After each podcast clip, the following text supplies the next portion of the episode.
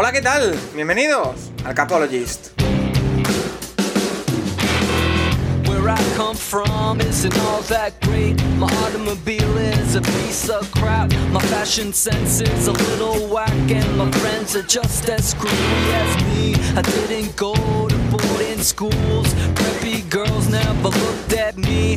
Why should they? I ain't nobody, got nothing in my pocket. Beverly Hills,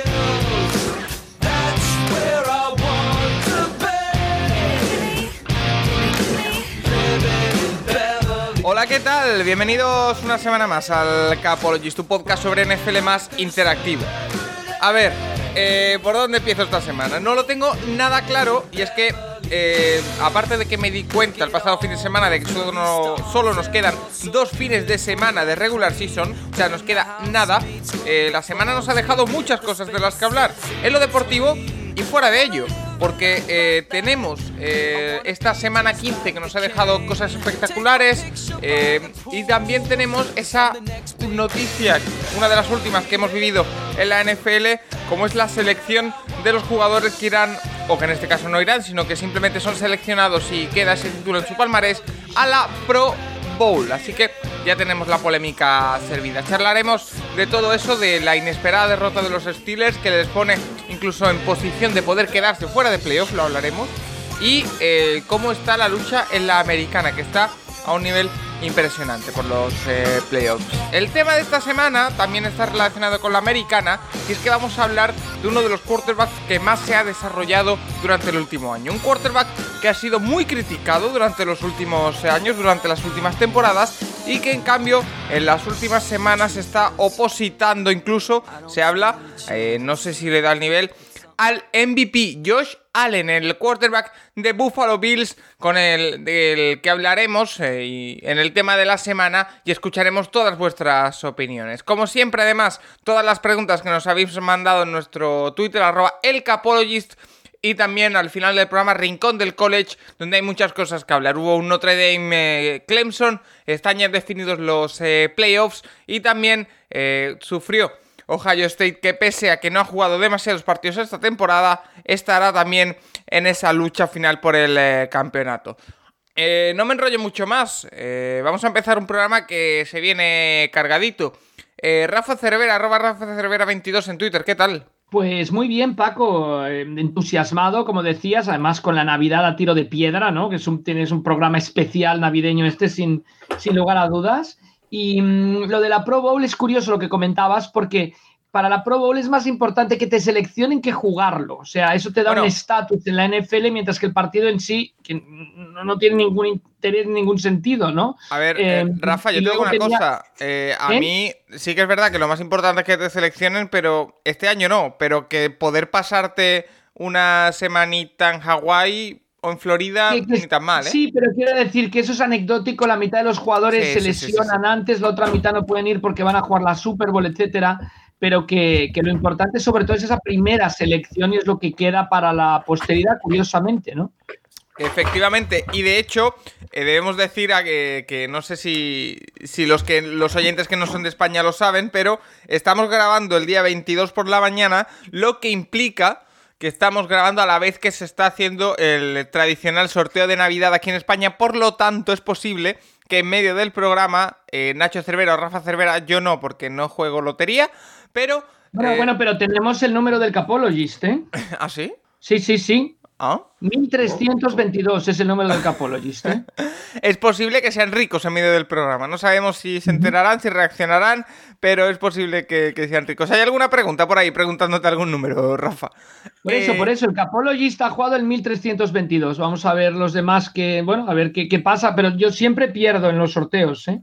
eh, habrá que verlo. Eh, Nacho Son como mis elecciones, mis elecciones de entre semana en, los, en, los, en el piquen. Nacho Cervera, arroba Nacho Cervera 6 en Twitter. ¿Qué tal la semana? Eh, muy bien. Eh, ha sido una jornada interesante, pasaron bastantes cosas. Y bueno, eso, lo que has dicho, 32 partidos quedan. Y solo hay 6 equipos clasificados de los 14 que tienen que entrar y apenas 11 eliminados. Así que eh, quedan dos semanas las que pueden pasar muchísimas cosas y, bueno, directamente, por ejemplo, los Browns pueden ser 2 o eliminados, por ejemplo. Nunca, y va a haber nunca mucha, puede, va a haber nunca mucha pelea puede- todavía. nunca puede tener el bye, ¿no? En la- No, no, no. El Valle es de Kansas al 99,9%. Bueno, bueno, estaba Pero bueno. intentando ilusionarme. Eh, vamos, si os parece, a analizar un poco eh, la actualidad, empezando por lo último, ¿vale? Eh, os preguntaré por lo mejor y lo peor de la semana, pero antes quiero preguntar porque hemos recibido muchas notificaciones esta misma noche. Eh, la noche del, lunes al, martes, de eh, la elección de la Pro Bowl. Salía esta noche la selección de los, en teoría, mejores jugadores de la temporada, algo así como un All-Star de la NFL, para el que no sepa de qué va esto de la Pro Bowl. Eh, este año no habrá partido por todo el tema de- del coronavirus, pero igualmente se ha hecho la selección para los jugadores. Bueno, se ha hecho por, por conferencias como siempre. Y eh, los seleccionados son los siguientes. Ahora, eh, Nacho, que se lo ha estudiado mucho mejor eh, que yo, me dirá si falta alguien, si no. Así que yo voy a leer el listado y, y vemos. En la conferencia americana hay tres quarterbacks, Patrick Mahomes, Josh Allen, Deshaun Watson, tres running backs, Derrick Henry, Nick Chubb, Josh Jacobs, este nombre me chirría un poco. Después, eh, wide receivers, Tyreek Hill, Stephon Dix, Keenan Allen, AJ Brown, eh, dos tight Travis Kelsey y Darren Waller, un fullback, Patrick Ricard de los Ravens, eh, tackles, Laramie Tansil, Eric Fisher y Orland Brown, eh, guards, Quentin Nelson, Joe Bitonio, David de Castro, centers, Maurice Pony y Ryan Kelly, defensive ends, Miles Garrett, Joey Bosa, Flank Clark, defensive tackles, Chris Jones, Cameron Hayward, Calais Campbell, eh, linebackers, eh, TJ Watt, Bradley Chubb, Matt Judon y Darius Leonard, Tremaine Edmunds, eh, cornerbacks, Xavier Edwards, Tredavious White, Marlon Humphrey, Stephon Gilmore y safeties, hay un montón, Mika Fitzpatrick, Justin Simmons, Tyran Matthew, Morgan Cox, después como... los, los snapper este. como Morgan Cox. Ah, vale. Sí, Morgan Cox es long snapper. Como eh, Panther, Jack Bailey de Patriots. Como kicker, Justin Tucker. O sorpresa. Y eh, como eh, RS, ¿me puedes decir? Retorn- retornador. Ah, retornador Andrés Roberts. Y eh, Matthew Slater de Patriots. El de, Eh, el de todos los años. ¿Qué te parece, Nacho Cervera? Bien, a ver, es que es, al final, bueno, para que la gente lo sepa, es un tercio es la votación de, de los fans, eh, un tercio votación de jugadores y entrenadores y el otro tercio eh, creo que va por periodistas. Entonces, eh, eh, a ver, es que siempre hay alguna duda. lo hablábamos antes de entrar con Rafa, que, a ver, a mí me parece lógico que pongan a Watson, pero si ponen a Ryan Tannehill también sería más que merecido. Y sobre todo el nombre que chirría, uno de los nombres que chirría es Josh Jacobs. A mí me parece que la temporada de lo, de lo poco salvable de Jacksonville este año es James Robinson, el running back rookie, que solo hay dos rookies en toda la lista, que están los dos en la NFC. Y, y a mí yo creo que James Robinson, hombre, ha hecho yardas y, y ha hecho suficiente como para ser el, el tercer running back al menos. Eh, mira, Asturias Colts, por ejemplo, eh, nos dice que a él le sobra la Tansil y que le falta de Mm. Forrest Wagner. ¿Qué te parece? Sí, Sí, lo de For... Dale, Rafa. Rafa, dale. No, no, yo estoy de acuerdo ahí. Yo pondría de Forrest Wagner en vez de Calais Campbell. Es que- Y estoy de acuerdo. Yo pondría a Alejandro Villanueva, que no ha permitido un solo saque en toda la temporada, aunque está claro que los Steelers, como van de capa caída, como es que es más difícil que seleccionen jugadores, pero yo pondría, mm, a mí me faltan ahí Tannehill, como decía Nacho, en vez de Watson, y de Forrest Wagner y Alejandro Villanueva. Y también estoy de acuerdo con Nacho que, que darle una oportunidad a Robinson como running back, yo creo que sería merecido que ha sido los Jaguars en ataque, por así decirlo, Robinson, ¿no? En la... Sí, luego... Sí, Nacho. Bueno, eso, lo que ha dicho Rafa. El tackle, no sé, a mí es que eh, Orlando Brown entiendo que esté porque ha, ha sido un. Es, right tackle es buenísimo y ha tenido que suplir ahí a, a Stan y lo ha hecho bastante bien. Y Taylor. Y luego lo que hablábamos antes de entrar, eh, ese es el tema. Ha entrado Bitonio, el guard de los Browns, y no ha sido ni el mejor guard de los Browns esta temporada. Entonces, que no esté Wyatt Teller, el otro guard que esta semana se perdió el partido, eh, es curioso. Curioso, por ejemplo, lo decía Rafa desde Villanueva, están los dos de los tres típicos de, de la línea de Steelers, que son Villanueva, de Castro y Ponzi. De Castro y Ponzi han entrado, Villanueva no. Y yo creo que los problemas de los Steelers las últimas semanas tienen que ver más por dentro que por fuera. Entonces, bueno, tal vez Villanueva se ¿eh? lo merecía. Y Eh, el tema de, de DeForest Wagner, O sea, de Forrest Wagner es segun, está el segundo entre los defensive tackles en todas las estadísticas, solo por detrás de, de Aaron Donald, que juega en otra liga. Y que no esté es ridículo. O sea, Calais Campbell, tenido una buena temporada, pero para mí eh, es que eh, Wagner ha sido el mejor de la conferencia, sin ninguna duda. Mejor que Chris Jones y mejor que Cameron Hayward en los Steelers.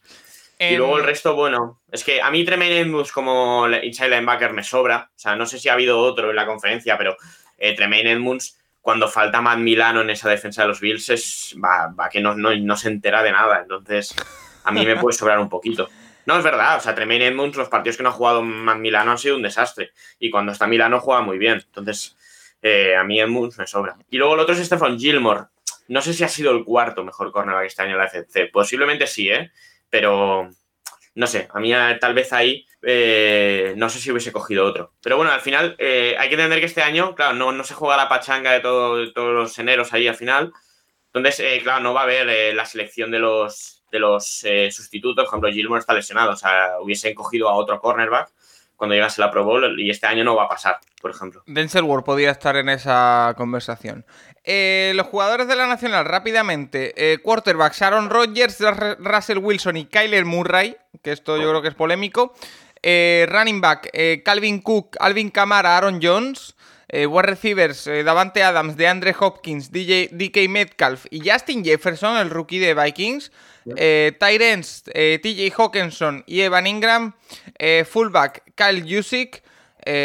Tackles, David, David Bakhtiari, Trent Williams. la historia de Trent Williams es muy... Joder. Después de estar casi fuera de la, de la liga, vuelve a entrar en una Pro Bowl. Terror Amster, guards, Brandon Sheriff, Elton Jenkins, Andrew Pitt. Centers, Jason, Kelsey, los dos hermanos Kelsey que entran en la Pro Bowl, Frank Ragnow. Eh, defensive ends, Cameron Jordan, eh, Brandon Graham, Chase Young, el otro rookie.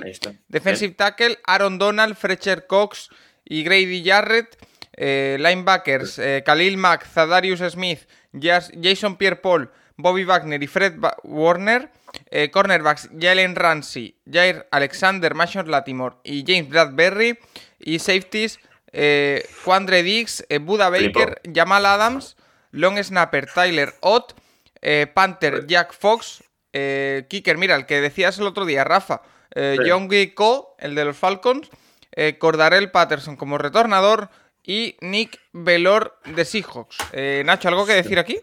bueno, aparte del tema de Kyler Murray, que antes de entrar lo hablábamos, ¿quién, quién mete si no? El problema de la Nacional este año es que ha habido dos quarterbacks fiables. El resto, Murray ha tenido semanas buenas y semanas horribles. Esta semana empieza horrible y luego hace muchas yardas y un buen partido, pero es que te pones a mirar y a quién metes, a Brady. Sería el otro candidato, tal vez, pero es que no sé, el resto. Eh, Goff, ni, en broma, Cousins ha ido de menos a más, pero. repasando a bote pronto. no, no, no, me, sale nada. Quizá el propio Brady, lo que pasa es que también, por ejemplo, en el aspecto de tight ends, o sea, que, importa mucho en qué conferencia estés, porque mm, los dos mejores tight con diferencia de la liga está en la americana, entonces pasa un poco, dices, este debería ir, pero claro, ¿a quién quitas, no? Porque dices, el wide receiver del Washington, vale, sí, pero en el aspecto wide receiver, la nacional, por ejemplo, está muy bien. Entonces siempre es... Mm, no estar en el sitio adecuado, en la conferencia adecuada, por así decirlo, ¿no? Sí, en wide receivers, a ver, eh, hay tres fijos para mí. Hopkins, eh, Metcalf y, y, Adams están por encima. Jefferson sí que podría dudarse, pero yo creo que la temporada es suficientemente buena. McLaurin, que ha jugado sin quarterback tal vez, o Allen Robinson, que también ha jugado sin quarterback, pero es que Jefferson se lo merece. Oye, cuidado con los Bears, ¿eh? Últimamente. Eh, ah, da igual, da igual.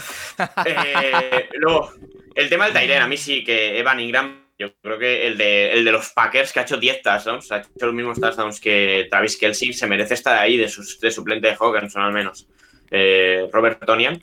Y a ver, Ingram no ha hecho una mala temporada, pero es que es lo que dice Rafa, a lo mejor de los 10 Tyrants mejores de la temporada, 8 son de la americana o 7. O sea que Siki, todos estos, si estuviesen en la nacional, serían el mejor Tyrant. Oye, hay, hay que hablar, hay que hablar del eh, temporadón de Hawkinson, ¿eh? O sea, eh, el temporadón de Hawkinson es espectacular. En, sí, ha hecho una buena temporada.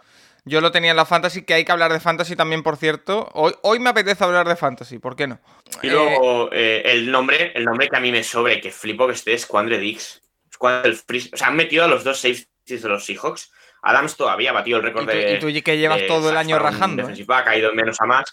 Bueno, eh, ha ido de... Pero es que Quandre Dix, o sea, Quandre Dix empezó horrible la temporada y sí, ha ido a más, pero pff, no sé, a mí me sobra. Me puse a mirar, me gusta mirar antes así, a ver qué, qué free safeties de la Nacional. Es verdad que no hay mucho nivel este año de free safeties de la Nacional, pero no sé.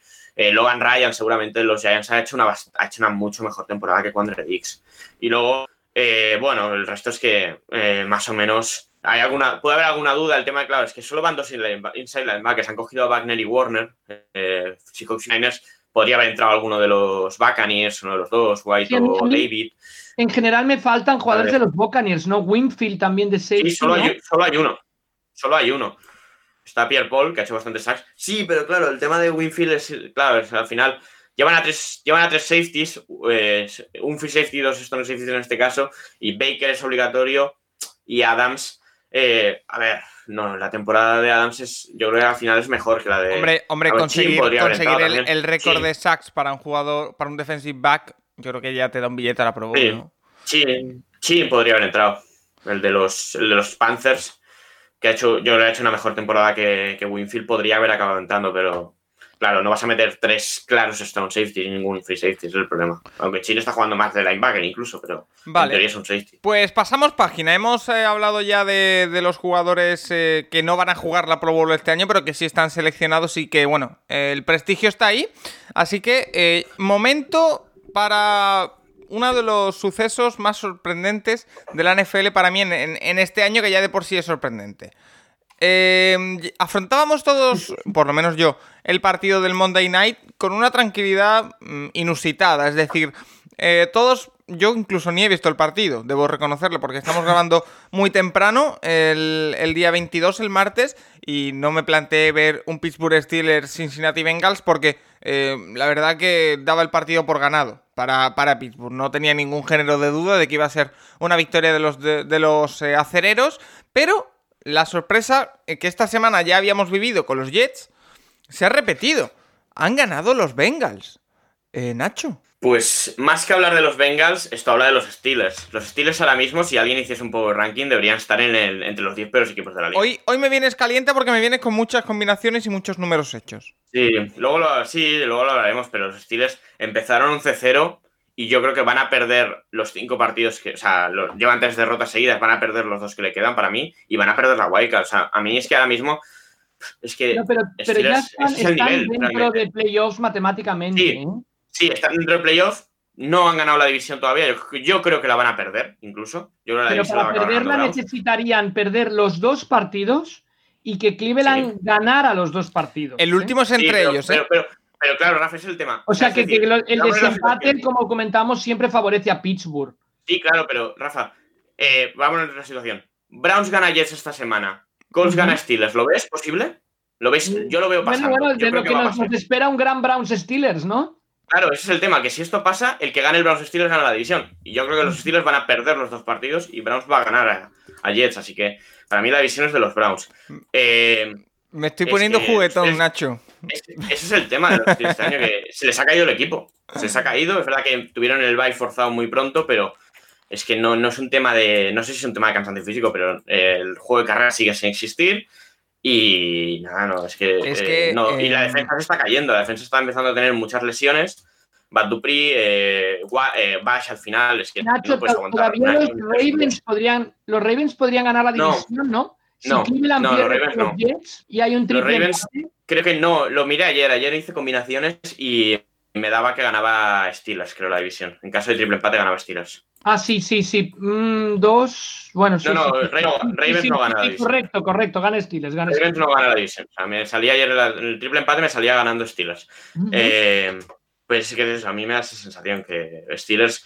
mm, Yo ya pensaba que incluso ganando ya Bengals no iba a ganar ningún partido más, más esta temporada, iba a perder con Colts, con Browns y con quien le tocase la wildcard y, y bueno, se confirma. O sea, yo creo que Steelers tienen que ca- tendrían que cambiar muchísimas cosas en dos semanas para que fuesen candidatos en playoff. Eh, Rafa, unos Steelers que eh, se enfrentaban a Ryan Finley eh, como quarterback de Cincinnati, que todo el mundo pensaba que era una filfa, que ha lanzado 7 de 13, de, de 13, que no es mucho, pero 27 carreras de Giovanni Bernard.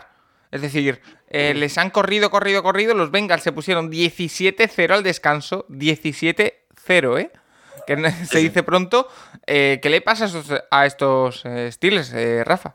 Yo, creo que la defensa, lo que decimos, está un poco reventada. Una, una, cosa que ha hecho muy mal el ataque durante toda la temporada es no mantener el balón, no, no tener el balón en posiciones largas, etcétera. Hoy, hoy nos hacen una pregunta al respecto de eso, ¿eh? Después hablaremos de eso.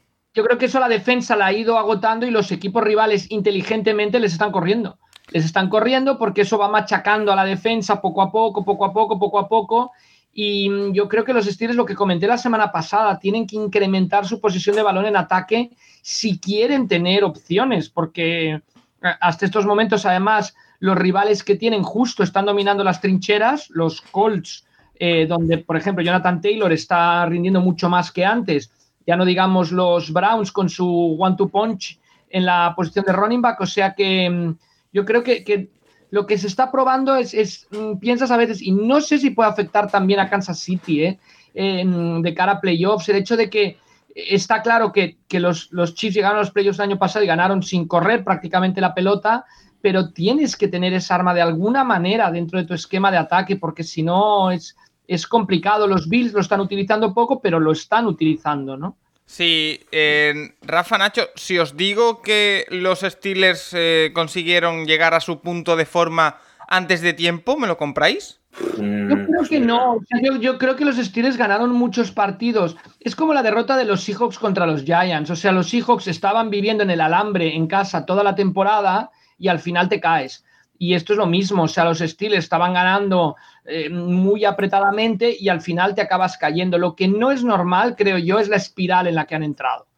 O sea, de perder partidos que a priori tenían que haber ganado, como el de Washington, que lo tenían además muy bien encarrilado, y ahora el de Cincinnati. Y Juan Jiménez siempre nos habla del momentum, ¿no? Del, y, y, ahora, los, así como los Bills lo perdieron a media temporada y lo han encontrado, los Steelers de momento lo han perdido por completo, ¿no? Es esa inercia positiva. Nos preguntaba Alfonso Jiménez por este partido de los eh, Steelers. Y en estas combinaciones, Nacho, lo que a mí me llama la atención es que puede pasar la semana que viene eso que tú dices, que Steelers no sea capaz de ganarle a los Colts y que Browns le gane a Jets.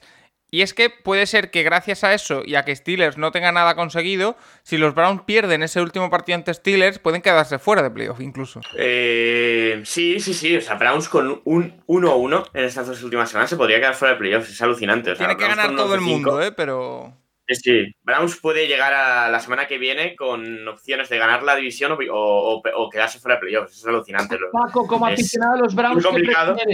Yo prefiero que, yo prefiero, y lo tengo clarísimo, que eh, los Steelers le ganen a los Colts la semana que viene, que eso significaría billete automático para los Browns a, playoff y, quedarme, si, ¿qué sería? ¿SIP 3, SIP 4? te lo firmo. Bueno, antes. Bueno, SIP 5, lo que sea, te lo firmo. No ganaría esa división. A ver, el tema es, sí, eh, pero bueno, que yo creo que eh, es que los Steelers ahora mismo están muy mal. A ver, las combinaciones de Browns eh, para, para no entrar en playoff eh, pasa por muchas combinaciones. La tienen que ganar los Ravens los dos partidos. Recuerda, Nacho, un, pequeño recordatorio. Y esta frase me duele más a mí que a ti. Son los Browns, es decir. Ya, ya, claro. Pero bueno, o sea, mira, ganándole a los Jets para quedaros fuera, eh, Colts, Ravens y Dolphins tienen que ganar los dos partidos. Y Titans, al menos uno de los dos. Y es, bueno, a mí me parece muy complicado. Pero, eh, a ver, yo creo que estáis en playoff. Aparte es que estáis jugando bien. El partido del domingo, es verdad que Joe ya se, tira se pega algún tiro en el pie, con algún cuarto down raro. Pero bueno, eh, creo, que, Browns está jugando muy bien. Ese es el tema que a mí me, me genera mucha confianza. Lo hablaremos luego, porque tenemos una preguntita. Vamos a pasar rápidamente, eh, solo nombrarlo, lo mejor y lo peor de la semana para cada uno de vosotros. Hoy el guion del programa lo he tirado yo por los aires, pero bueno, aquí estamos para eso. Eh, Nacho, lo mejor y lo peor de la semana para ti. A ver, lo peor sí que lo tengo claro. Son, bueno, los dos equipos que prácticamente se han quedado eliminados esta semana, que son Riders y Vikings que son un quiero y no puedo. Este año, la verdad. Eh, eh, la temporada a Riders se le ha hecho exageradamente larga. Yo el otro día miraba y eh, el récord de Gruden desde que volvió a la NFL en diciembre es horroroso. Y cada año le pasa. Y a ver, a ver, es algo que se tienen que mirar porque el equipo no estaba mal y en este diciembre, bueno, ya han echado al coordinador defensivo y ha sido horrible. O sea, el mes de diciembre para ellos. Y bueno, están, la posibilidad de entrar en playoffs, no sé luego lo comentaremos, pero es mínima. Y bueno, tampoco da ninguna sensación. Y Vikings es más de lo mismo. Al final, Vikings juega un partido decisivo contra los Bears en casa y van todo el rato por detrás en el marcador y Chicago hizo lo que quiso. Entonces es que, pues nada, es, lo que hay este año en estos equipos. Y lo mejor, pues tendría que mirarlo. Bueno, a ver, lo peor también son los Rams, obviamente. Perder con los Jets te tiene que meter aquí. Pero lo mejor, pues... Eh, bueno, eh, tal vez el, bueno, los Bills el sábado. Es que los Bills, a mí, la gente eh, está mucho con que Kansas es imbatible. A mí este equipo de Buffalo no me parece peor que Kansas. Es decir, claro, los Chiefs tienen a Mahomes, pero como equipo, así es verdad que el quarterback importa mucho, ¿eh? Y Josh está jugando bien, pero obviamente no es Mahomes. Pero el equipo de Buffalo a mí me parece que está al nivel o incluso mejor que el de Kansas. ¿eh? Yo, yo repito lo que llevo diciendo varias eh, semanas. Es una cantina aburrida, pero es lo que yo creo que es realidad. Eh, todavía no han metido la sexta marcha. Todavía no la han metido. Y tienen una marcha más en la guantera y en cualquier momento pisa el embrague Mahomes, mete la sexta y adiós. Pero bueno, a saber si después no se le encalla. Rafa, lo mejor y lo peor de la semana para ti. Eh, bueno, ya, lo, ya lo habéis tocado. O sea, lo peor los Steelers, desde luego, y, esa espiral negativa en la que han entrado. Y lo mejor los Browns. O sea, yo creo que el rival era muy complicado, sino que le pregunten a los Seahawks. Y también me di un poco de, no, no, lo peor, pero me quedó una sensación muy mala de, em, no, no, no agridulce, sino agria, un poco del juego de los Giants, ¿no? Lo tenían lo tenían porque había perdido Washington, podían pasar el calendario de los Giants, es, terrorífico, el de Washington es muy fácil y mm, sin embargo tenían la posibilidad y hombre, cuando estás jugando contra un equipo que eres inferior, que te corren, que tu coreback le va a costar, em, chuta, o sea, ponte por delante, eh, marca puntos, o sea, no sé. Los Giants, em, ante la gran posibilidad de ganar, yo creo que se arrugó, no, no sé bueno, el, head coach está, está empezando, está aprendiendo, etcétera, pero no, no sé, me imagino que Cocinas no haya sido el que haya eh, elegido la, jugada esta, pero bueno, kafkiano esa, esa especie de no sé. gol pase al centro, no sé. Bueno, no, es que es que muy raro, ¿no? el fútbol americano es aprovecha lo que te dan, aprovechalo. Es que de hecho... muy bien el el planteamiento que no dejaron entrar a los Giants en el partido. Yo creo que eh, anularon muy bien el juego de carrera de los Giants y, se acabaron llevando, llevando la victoria. Es que de hecho no es la primera posesión en la que se juegan un cuarto down eh, en la yarda 3, un, fake eh, field goal o una tontería así, sino que en la segunda posesión se juegan un cuarto down también en, field goal range. Entonces ahí pierdes seis puntos que hubieran sido valiosos. Vamos a meter... hubieran, empezado por delante y, te mantienes en el partido. Lo que pasa es que cuando ellos se van, o sea, su éxito, por ejemplo, en la victoria contra Seattle fue mantenerse en el partido. Mm. Aquí ellos se van del partido y claro, los Giants no tienen un ataque para volver al partido, ¿no? Y menos contra el dominio que acabaron ejerciendo terrestre los Browns. Vamos a aprovechar para meter mano a ese partido. DC de Kaiser nos dice Cleveland ganando como un equipo maduro, sin un solo momento en el que el partido se fuera de su control. Baker Mayfield destrozando la zona media de Giants, Chap, Hunt y hasta Johnson cansando a la defensa. ¿Os imaginabais unos Browns así de serios para el final de, temporada? Es que eh, yo estoy aquí muy de acuerdo con DC de Kaiser. Eh, Nacho, porque habla la palabra serios, me parece la mejor forma de definir a los Browns de, esta semana. Eh, un equipo que eh, supo plantear el partido, que sabía que los Giants venían con la lesión de Bradbury, bueno, con la lesión o, no, no, jugó, con el tema de Garrett, otro entrenador que se había ido, tenía las circunstancias a favor para llevarse el partido, además de ser un equipo superior. Entonces, no especuló, hizo lo que tenía que hacer, drives largos, las eh, zonas intermedias de, de Giants, esos eh, eh, bueno, Brian hizo un gran partido, supo o parecía que sabía en todo momento lo que tenía que hacer. Y lo hizo, se llevó, se llevó el partido de manera plácida, vi el, partido, el Sunday Night, la mitad, los dos primeros cuartos en directo, y a mí me daba una sensación de tranquilidad, de decir, mm, se lo van a llevar. Y al final no, no hicieron ninguna tontería, supieron lo que tenían que hacer, corrieron la segunda mitad y se acabó. Eh, muy sobrios, la verdad, Nacho.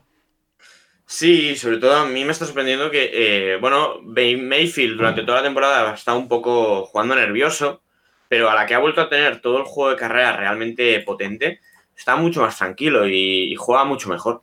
Eh, y que, Nacho, esa línea es un lujo. Eh, bueno, de hecho, esta semana se lesiona el, el guard derecho suplente. se cae Hubar, que era el que estaba sustituyéndole, entra un rookie. Pero, a ver, es que eh, jugaron muy bien. Y mira que, por ejemplo, a Seattle Leonard, Leonard Williams por dentro le destrozó. Y contra vosotros apenas pudieron hacer nada, porque pusisteis a sentar muy bien el juego de carrera. Eh, pues con McCoy es lo que es.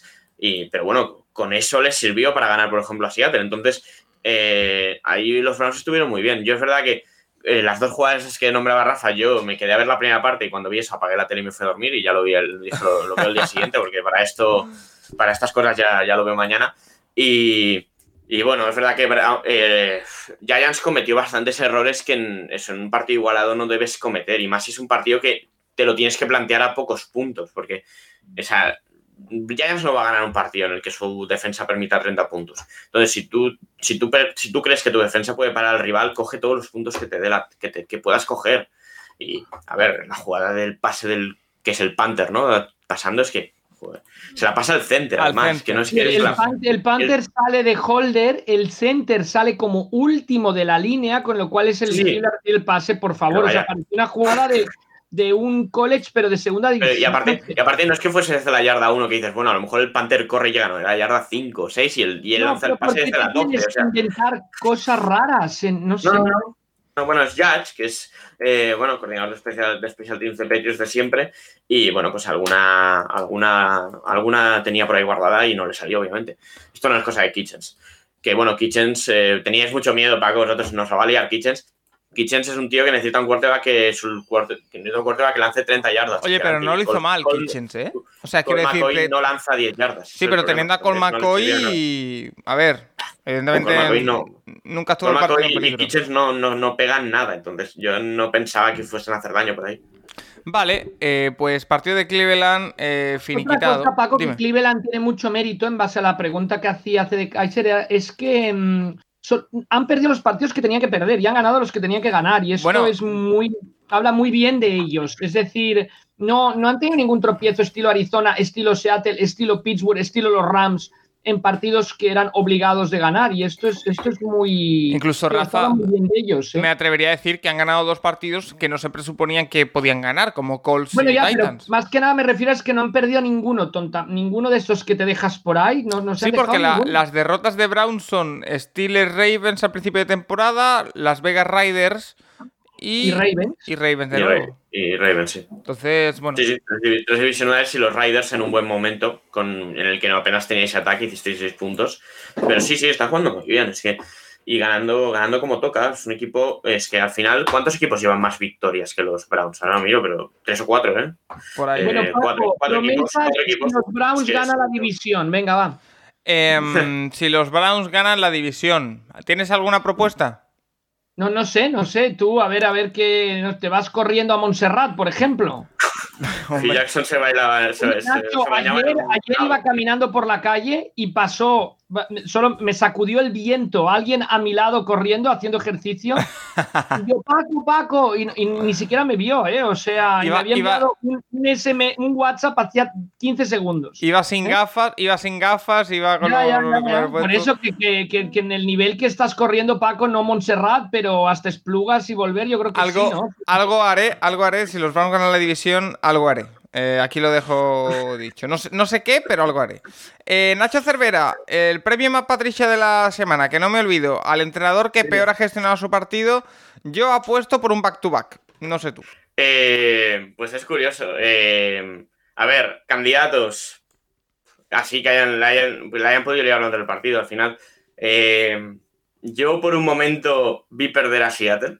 O sea, yo pensé por un momento que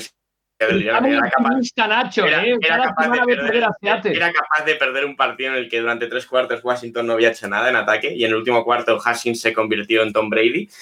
Pero nada, al final nos consiguieron otra vez un último drive del rival y Seattle pararlo. No sé cuántas veces ha pasado este año, como 5 o 6 ya. Pero es, es, es, el candidato y es, está claro. Para mí, eh, Raheem Morris estas últimas dos semanas ha perdido cualquier opción de ser head coach el año que viene. Había hecho un buen trabajo hasta ahora con Falcons, pero estas dos últimas semanas eh, se han vuelto a ver a los Falcons que perdían partidos que tenían ganados. Esta semana se van 17-0 al descanso contra, unos, contra los Buccaneers que estaban eh, colapsados y nada, en la segunda parte es que les pegan una paliza. O sea, ¿cuánto es la segunda parte? Un 31-14. O sea, otra vez Brady contra los Falcons, no se van a quitar nunca esa, ese, recuerdo y no sé, tiene pinta de que a, Falcons o se quita, ya parece que es un tema de jugadores mentalmente, o sea, hay jugadores ahí que ven que van ganando de 15 puntos y se ponen nerviosos.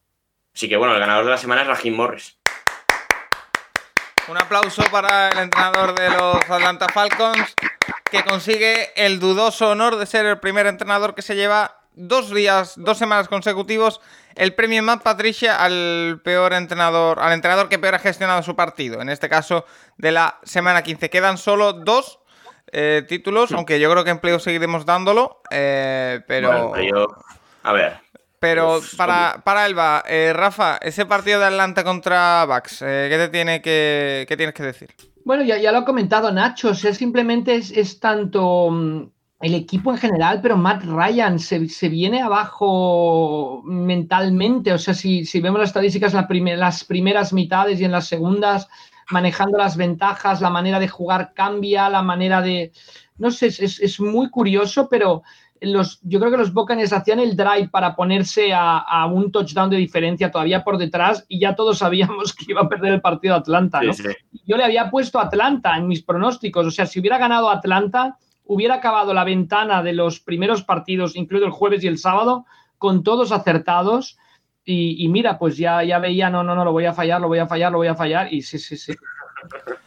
Em, vamos, si os parece, ya con, las preguntas que nos han hecho los eh, oyentes en, nuestro bueno en nuestro Twitter, arroba el Capologist, donde. perdona, en cuanto a lo peor de la semana, también la, negra, el negro inicio de semana de Pittsburgh con la muerte de Kevin Green, ¿eh? a los 58 años, el Hall of Famer, un gran pass rusher exterior de los Steelers, clave en el equipo que llegó a esa Super Bowl tras la temporada 95. También añadirlo, perdón, que se me había olvidado comentarlo. Por supuesto, ahí queda añadido. Eh, lo que decía, las preguntas que nos hacen los oyentes en arroba el Capologist, en nuestra cuenta de Twitter, donde eh, nos podéis seguir y después también eh, decirnos lo que queráis. Ponemos un tweet cada lunes para que nos pongáis vuestras preguntas, también nos podéis mencionar haciéndolas, así que vamos con, con, ellas. Primero, hoy tenemos varios temas centrales sobre los que gravitan las diversas preguntas, ¿vale?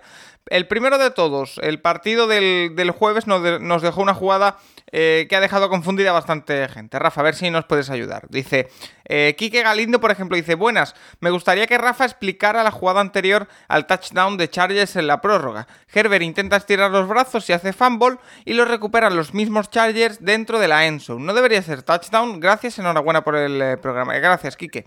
Sergio también nos dice, necesito que me expliquéis la penúltima jugada del partido de Chargers en Las Vegas. Eh, Álvaro Mateos también, eh, podéis explicar la penúltima jugada de la eh, prórroga en el Chargers Riders, es un fumble recuperado en la endzone. Rafa, según entendí yo de lo que decían los árbitros, que por eso es tan maravilloso eso que sucede en la NFL, de que los árbitros expliquen la, jugada en, voz alta, dentro de los últimos dos minutos, que era el caso, en este caso de la prórroga, un fumble solo lo puede recuperar el jugador que eh, lo ha cometido.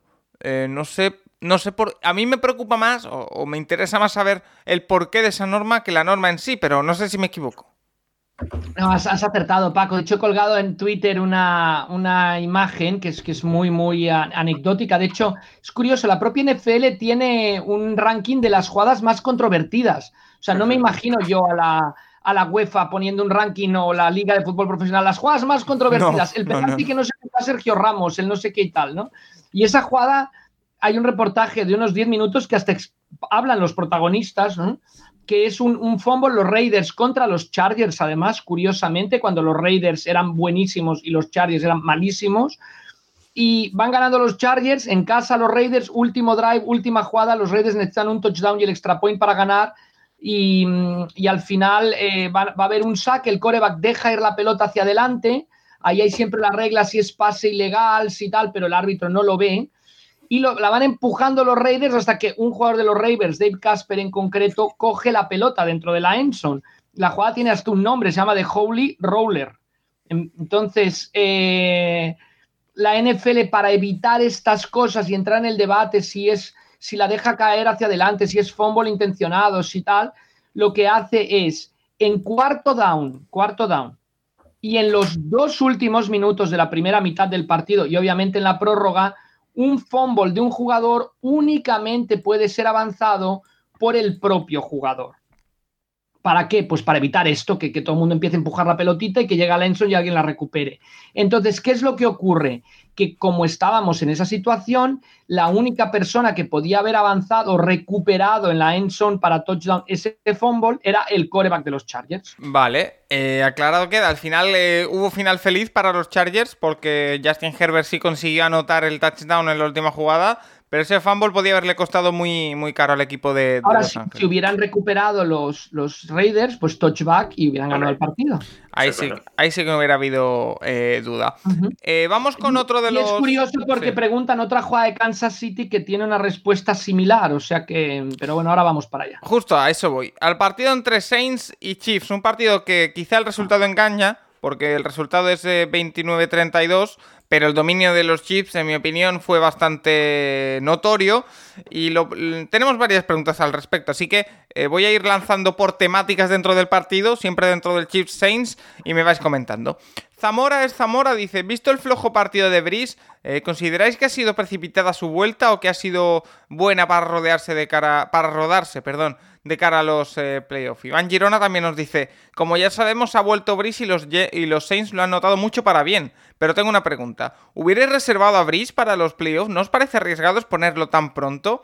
Eh, Nacho, el Brice que volvía, eh, los informes de antes del partido hablaban de que estaba a tope, pero realmente, a ver, a tope puede estar físicamente, pero se le notaba, obviamente, falto de ritmo. En un partido tan importante como el, que jugaron ante Chiefs. Eh, no sé si era el momento más indicado para jugar. Pero también teniendo en cuenta que los Saints no van a tener el bye probablemente después de esta derrota por eh, Packers, eh, quizás sí necesitaban ponerle esta semana para rodarlo y, tenerlo cuanto antes a disposición. Em, al final es que los entrenos no tienes un ritmo de competición, entonces tienes que jugar partidos, pero es verdad que esto te habla de la confianza que tienes en Peyton en, en Tyson Hill. O sea, al final si, si Peyton confiase de verdad de Tyson Hill y viese, que es un quarterback, hubiese puesto el partido en él y seguramente hubiesen perdido igual, pero eh, el Peyton ve que con, con, Hill no van a poder seguir el ritmo a los Chiefs y, y decidir con Brice.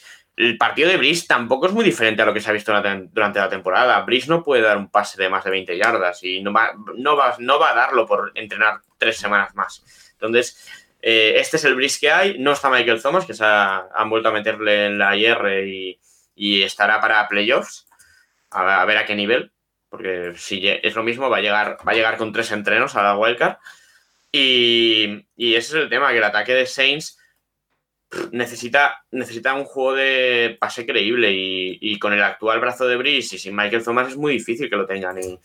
Y, a mí es el gran pero que hay. O sea, eh, la defensa de Saints está a un nivel alucinante, porque aún así aguantan, siguen el ritmo más o menos a los Chiefs y consiguen pararles en bastantes situaciones, pero el ataque es justito ahora mismo.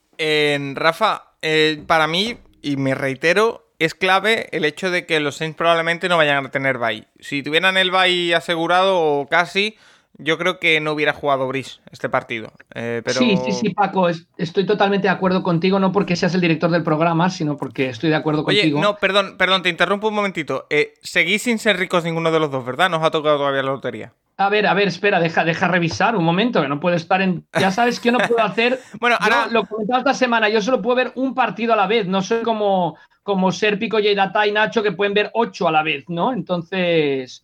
Vale, no, no, no, de momento no somos ricos, pero es que no ha salido ningún, solo dos quintos, ¿eh? vale, perfecto, pues continúa. ¿Eh? Aquí, información en directo del carrusel deportivo con la lotería en directo, ¿eh? Continúa. Eh, no, yo, creo que sí, o sea, la, clave es ya no solo que sea el bye, sino es, es, no tener que ir a la tundra a jugar. Entonces, yo creo que por ese motivo, eh, todavía ve que, que, no quiere todavía mm, ser el seed número uno Peyton y por, yo creo que por eso fuerza. Para mí, o sea, yo entiendo lo que ha hecho Peyton, yo hubiera aguantado a, a Brice, ahora ya prácticamente todo está definido, o sea, ya está claro que, que Green Bay va a ser el número uno porque le gana el desempate a New Orleans. Entonces, yo creo que es eso, yo creo que él dice... Bueno, pero, que la diferencia entre jugar contra el Seed 6 y el 7 es grande. O sea, tienen que seguir peleando por Seed 2, ¿eh? porque no es lo mismo jugar contra Arizona que contra Buccaneers o Rams, o hijos. Pero que por eso no, creo que, que, Sean Payton más que, que fuerza porque no quiere perder posiciones en los playoffs, ¿me explico? O sea, que por eso fuerza a Brice. Que, que, no le es igual meterse donde se meta a los playoffs. Y yo creo que, obviamente, ya no, no solo es eso, el cruce, sino es que de momento tendrías que ir a, Green Bay o a Seattle, dos sitios a los que no quieres ir durante en tu recorrido por los playoffs, ¿no? Y por eso, yo creo que por eso fuerza Brice y por lo que decía Nacho, por la escasa confianza que tiene tanto en Hill como en Winston, no nos olvidemos. Winston no estaba, pero sí, sí, tampoco iba a jugar. los seis, la única, sí. Winston es de los que seguro buscará equipo al final de temporada, ¿no? Y a ver si encuentra. ¿eh? Eh, los Saints, la única posibilidad de si tú no es ganar los dos y que Packers pierda los dos. Si Packers gana alguno, eh, no, nada. no tiene ninguna posibilidad. Last, Fumble nos dice: ¿Creéis que el partido Chiefs Saints se guardaron todos algunas bajo la manga para un posible enfrentamiento futuro? Bajo mi punto de vista, al no jugarse nada, soltaron un poco el pie del acelerador. Enhorabuena, como siempre. Gracias, Last Fumble. Nacho. pero sí que se jugaban cosas. Es que se jugaban cosas. Chiefs Chips prácticamente esta semana ha sentenciado el sit 1, o sea, no es, no es matemático porque hay un criterio de desempate con el tema de las victorias, pero es al 99,9 de Kansas sit 1 y, los seis se jugaban Para perder el sit 1 tendrían que perder los dos y que ganaran Bills y Steelers los dos. No, y más cosas. Y más bueno, además, Incluso el empate, el triple empate, eh, hay, depende de los resultados que sean, les dan, les da el sit 1 igualmente, pero que sí que los Saints sobre todo sí que se jugaban cosas, no, yo no, yo no entiendo esto de me guardo cosas porque a lo mejor en 40 días volvemos a jugar, en 40 días a saber lo que hay. Y, por ejemplo, a los Chiefs se les lesiona Clyde Geller, que dicen que a lo mejor vuelven los playoffs o no. Eh, Bell no es ninguna garantía de nada. O sea, eh, aquí no te guardas nada ni contra los Jets. Sí, ojo, ojo con el juego de carrera de los Chiefs. Yo creo que se podrían, contestando la pregunta, yo creo que se podrían ganar a, guardar algo si, si, es un rival inminente de primera ronda de playoff, por ejemplo, ¿no? Sí, eso sí. Ya sabes que me va a tocar contra él, bueno, eh, quizá me guardo alguna jugada de truco que estoy preparando, tal, pero en general en este duelo yo creo que para los dos equipos importaba ganar y de hecho de guardarse, mira que, que los Saints pongan a Brice, como empezó Brice el partido, luego se fue entonando un poquito quiere decir que, que, Peyton iba por la victoria. Daniel, Daniel Aceituno nos dice, Rafa, acertaste con el Thursday Night Football, que para él y para nosotros y para todos es una sorpresa. Y los Chargers, eh, y los Chargers, ¿algún número para el sorteo de hoy? Ya lo has dicho, si no me equivoco, 1233, ¿verdad, Rafa? 1322. Ah, perdón. Eh, Genial. También nos decía. bueno, si sale el 1233, también lo diré que lo había dicho, Paco. Si creemos que los Saints mostraron todo lo que tenían o se guardaron cosas ante una hipotética Super Bowl ante Chips. Yo ya sabéis que es mi Super Bowl, la de Nacho también, así que a lo mejor tenemos reedición. Eh, el borrico de Fray Perico. Claro, pero no sé, Nacho, eh, Paco, perdona, eh, que, pero los Packers bueno, hice una segunda mitad tan nefasta que me reventó la fantasy Rogers, porque al final perdí porque el rival se le ocurrió alinear a Jalen Horst, titular, y me acabó ganando. Entonces, eh, los Packers en la segunda mitad se vieron con carencias y a los Packers le rompes el timing en ataque. Bueno, en conclusión, yo no tengo, sí que van a entrar los Packers como favoritos a los playoffs, pero no tengo un favorito claro en la conferencia nacional. ¿eh? Es que hasta sentona Brady y acabamos viéndolo en la Super Bowl otra vez. En la NFC me da la impresión de que, igual que en la FC me salen tres equipos mínimo súper fuertes a los que casi no les veo fisuras, en la NFC. ¿Es el tercero? Eh, espérate, que lo he, dicho, un poco por decir. Eh, Buffalo, eh, Kansas. no, los Browns. Es que a mí, para mí hay, no sé, para mí Titans, Colts, Chiefs y Bills fácil serían los, los mejores equipos en la NFC. Es que la NFC es un nivel bajito este año. Perdón, repite, repite de cuatro. Titans, Titans, Colts. para mí Titans, Colts, tal vez Browns y Chiefs y Bills son Ah, buena matización. Eh, no, pero dentro de la, dentro de la NFC. Dentro, dentro, de la NFC, eh, la impresión que me da es que eh, Seattle es muy buen equipo, pero le veo fisuras. Tampa le veo muchas fisuras. Packers menos, pero le veo alguna fisura. Debo decir que fui uno de los no creyentes a inicio de temporada y ahora pues sí que me los creo. Y, los Saints, es que lo de Breeze a mí me preocupa. Entonces, yo en la FC veo sí, esos tres equipos mm, potentes que no les veo ninguna fisura. Y, y, al, y en la NFC a todos les veo problemas. Entonces, eh, no sé, no sé, eh, me cuesta. Eh, nos preguntaba, como decía, el, borrico de Fray Perico, que es un usuario que el nombre me encanta. para, pregunta para los que llevan mucho en esto, es decir, Rafa. ¿Algún año ha habido un favorito tan claro como estos chips? Sí, sí, desde luego. Aquellos Packers que acaban la temporada con una derrota y en cambio caen ante los Giants en la primera ronda, ¿no? En, en, casa. Y no olvidemos aquellos Patriots que acaban imbatidos y también pierden con los Giants, en este caso la, Super Bowl. ¿Alguna vez? Yo, creo que sí, yo creo que la respuesta es que sí, que, es, que sí que los han habido y que los Chiefs lo tienen que tomar con mantener la concentración insisto, ya lo ha comentado Nacho, a mí me preocupa mucho. Obviamente, no, no, ya, está bien tener esas preocupaciones, ¿no? Las preocupaciones que puedan tener los Chiefs, los aficionados de los Chiefs, pero el juego de carrera de los Chiefs eh, me preocupa. Como, como digo yo, ¿no? Problemas del primer mundo, ¿no? Nacho. No, pero con Chiefs va a pasar, Con Chiefs va a pasar una cosa que, claro, ya tiene el situno prácticamente asegurado. Es decir, a lo mejor esta semana contra Falcons salen a tope, pero puede que incluso ya tengan el sitio asegurado por diferentes resultados, pero poniéndote que contra Atlanta jueguen bien, el día 27 es, es este partido. Su siguiente partido será el, el 15 o el 16 de, enero realmente, eh, porque la semana 16 saldrán con los suplentes. Esto eh, ya lo hablaremos, pero yo no sé si es bueno estar cuatro semanas o tres semanas al relajado o sin jugar, sin entrenar a nivel competitivo. Entonces, no, hay que sacar el eh, pie del acelerador. ¿eh? eh o sea, es muy importante hasta la última jornada y, si no mm, hay historia al respecto en la NFL. Eh, es, pero ya, ya lo hablaremos la próxima semana, pero mantener la tensión hasta el último momento de la temporada regular es importante. o sea, que, no, que yo no, yo tampoco veo tan, tan, tan, tan, tan superiores a los Chiefs. O sea, Buffalo no me parece que sea peor, por ejemplo. yo es que los veo muy favoritos a Kansas. cualquier derrota. Mira, el partido de Buffalo el sábado. O sea, eh, ¿qué, qué, qué ¿Contra quién también? Bueno, contra Denver. Denver casi. Denver jugó un buen partido contra los Chiefs hace poco. Y, y es que las últimas semanas de este equipo es alucinante. O sea, la semana pasada, ¿cuánto ganaron los Bills? 26. Ganaron a los Steelers bien. O sea. Eh, ¿Cuál es el defecto principal de los Bills? Que, se, que les hace mucho peores que los Chiefs. Más allá de que unos tienen a Mahomes. Juego de carrera. Pues el de los Chiefs tampoco es muy bueno, ¿eh? El de los Chiefs. Bueno, Singletary sí que hizo un buen partido. a mí me parece mejor el juego de carrera de los, de los Bills que el de los Chiefs.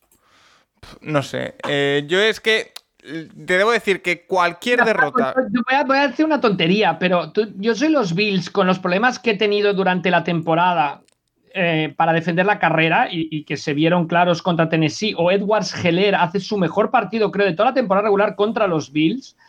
Y mm, casi prefiero cruzarme con los Chiefs que con los Titans o los Browns por, por el juego de carrera de Titans y Browns, me refiero, ¿eh? No sé, yo a lo, que iba. sin Edwards Heller y sin su duelo con los Chiefs es muy, muy. Ah, bueno, sería muy interesante. Yo le decía a Nacho que justo estaba en su casa la vez que se enfrentaron y que, y que defraudaron los Bills esa noche, pero que el, duelo Mahomes-Allen, que ya hablaremos de Allen, es el duelo de la nueva generación de corebacks de la NFL. Wow. Eh, es que, Paco, desde que perdieron con los Chiefs los Bills llevan siete victorias y una derrota que es el Hell Mary de Arizona. O sea, realmente podrían llevar ocho victorias seguidas y las últimas cuatro por, por 10 puntos o más. Es que Buffalo está arrasando al nivel. El tema es. Y también el tema este de Chiefs está guardando cosas. Pues de tanto guardar, a lo mejor, a lo mejor luego lo van a buscar y no es lo que se esperaban, ese, ese tanto que se están guardando. O sea, eh, hay que ver, o sea, hemos visto equipos ir al, ir al tran, tran durante todo el año y luego que en playoff no exista ese, ese punto tan, tan, tan, tan extra. Entonces, eh, calma, o sea, es verdad que los Chiefs, claro, van a ser el sit 1 y van a tener que ganar dos partidos en casa, pero que, se les puede ganar, se les puede ganar. Yo, a, lo, que llevo intentando decir un rato, para mí cualquier derrota de los Chiefs en playoff va a ser una sorpresa, sea contra quien sea. Bueno, eso, sí, eso sí, vale, pero, em, pero no es imposible la última pregunta de, sobre este tema de Chiefs y, Saints. Ezequiel Rodríguez nos dice, hubo una jugada en el Saints eh, Chiefs en la que parece que Mahomes se le escapa el balón y marcan como incompleto porque la lanza banda para evitar el sack. ¿Podrían haber pitado fumble? Si no recuerdo mal, en el primer cuarto fue. Antonio Antón, que nos hace un poco de ayuda, dice, pero si es fumble, la recogida de balón eh, que hace en línea ofensiva debió ser válida, ¿no? Y si fue incompleto, ¿por qué se repite el cuarto down y permiten el punt? ¿No debería haber turnover con inicio para los Saints en la yarda donde se produce? Eh, Rafa, recuerdo esta jugada y la visión que yo tenía de ello es que había un pase hacia adelante que se le escapaba de la mano a Mahomes, pero en el momento en el que hay un movimiento hacia, hacia adelante ya no puede ser fumble. Entonces eh, lo recoge un, un línea ofensivo que es inelegible, entonces eso fue lo que pitaron, ¿no? Sí, no, no, sé si estamos hablando de dos jugadas, ¿eh? Es que yo la de, con la de Antonio Antón eh, me he quedado despistado porque creo que no es la misma jugada. La del, cuarta y dos es una pótera de los Chiefs, pero mira, le salió bien otra vez. Porque al final, en vez de perder la posición, ha hecho campán. La, primera jugada me parece que, hablan de un balón tirado hacia adelante de, de Mahomes, si es fumble o si es incompleto. Eh, a ver, si el coreback tira la pelota hacia adelante, aunque la tire contra el suelo, aunque la tire contra el suelo, obviamente aposta. Si hay un receptor elegible en la zona, no se pita grounding ni es fumble porque la pelota va hacia adelante, entonces un pase incompleto. Eh, la jugada esa no la he identificado, pero por lo que nos comenta el oyente, me parece que esa sería la interpretación la, de, la que, de, la que, habla Ezequiel. La segunda jugada eh, es pase porque la mano de Mahomes va hacia adelante eh, es cuarto y dos, correcto. La atrapa, que es muy importante, la atrapa, el pase es completo, un línea de ataque. Entonces, en línea de ataque, únicamente los cinco jugadores interiores de la línea de scrimmage, los dos exteriores, son elegibles de atrapar un pase. Generalmente se pone ahí un wide receiver, un tight end, un running back. Eh, eh, los cinco interiores no. Entonces, cuando un jugador de esos toca la pelota antes de que la toque un rival, porque es curioso porque el jugador de los Chiefs hace como si lo hubiera tocado un rival, si lo hubiera tocado un rival antes, sí que puede atrapar el balón. Si no, el atrapar el balón es un toque ilegal, una falta, y es una falta que se sanciona simplemente con cinco yardas. Con lo cual, de cuarto y dos, como el pase hubiera dado primer down, el equipo, los Saints aceptan la penalización y se convierte en un cuarto y siete que aquí antes esta penalización implicaba pérdida de down, que quizás sería más justo, porque estás sancionando con la misma... O sea, estás, yo creo que es poca sanción para un toque legal, cinco yardas, pero es la regla. Em, si hubiera sido un fumble, es muy interesante, porque imagínate que Mahomes no hubiera ido hacia adelante el brazo y hubiera sido un sack y la coge de aire como era cuarto down, solo la podía avanzar Mahomes y entonces en el punto de fumble de Mahomes hubiera sido primer down para los Saints. Pero al final es un pase y lo que dices tú, Paco, la falta es toque ilegal que el árbitro se lleva las dos manos a los hombros en una señal muy poco muy poco vista en los partidos, ¿no? Generalmente. Vale, pues eh, perfectamente explicado queda. Eh, Quique Galindo nos dice, buenas, no entiendo por qué los equipos que necesitan un touchdown y un field goal, recuperando el balón mediante un onside kick, estando en red zone, tiran el field goal en primero o segundo down para luego ir a por el touchdown. ¿No sería lógico ir a por el touchdown ya que estás cerca y luego buscar el field goal desde más lejos? Eh, me ha costado entender la pregunta, pero lo que quiere decir es, un equipo que va 10 abajo Em, lo que hicieron los Panthers. Está en red zone. lo que hicieron los Panthers el sábado. Efectivamente. Panthers el sábado estaban en su yarda 12, a 12 yardas del touchdown, y deciden chutar el field goal primero, luego ponerse a defender, más que porque tenían tiempos muertos todavía, y luego intentar hacerse todo el campo en, no sé si fueron 40 segundos, 50, y no les dio tiempo. Claro, el tema es que eh, eh, en el caso de Matt Rule, eh, Matt Rule ve que tenía también el el two minutes warning y que era un tiempo muerto extra y por lo tanto tenía en verdad cuatro tiempos muertos y decide hacer esto, pero es verdad que si estás a 12 yardas, si estás a 40 yardas sí que entiendo que chutes el field goal y te vayas a por el touchdown, pero ahí tan cerca yo hubiese, yo hubiese intentado ir a por el touchdown. Yo también. Yo creo que la respuesta, Paco, es el manejo del tiempo, ¿no? Lo que considere el entrenador que le es más óptimo para el tiempo. En este caso, Matt Rule dice: como me plaquen dentro, me como la pausa de los dos minutos, otro más, me veré obligado a hacer un onside kick.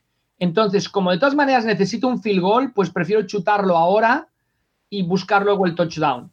Eh, en otros casos también los 49ers hicieron lo mismo con Dallas y les salió fatal, pues metieron el field goal, pero luego les retornaron el onside kick para touchdown.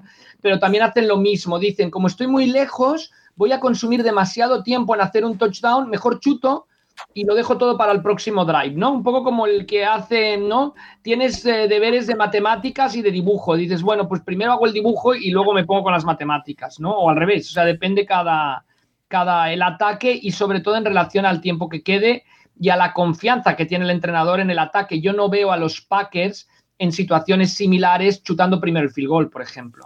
Eh, Jorge González dice: Hola a todos. Lo primero, felicitaros por el eh, programa. Gracias, Jorge. Es una pregunta de reglamento en relación a las penalizaciones que sufren las líneas de defensa. ¿Qué diferencia hay entre Neutral Infraction Zone, Neutral Zone Infraction, creo, eh, Encroachment y Offside? esta pregunta creo que la resolviste hace un par de semanas, Rafa.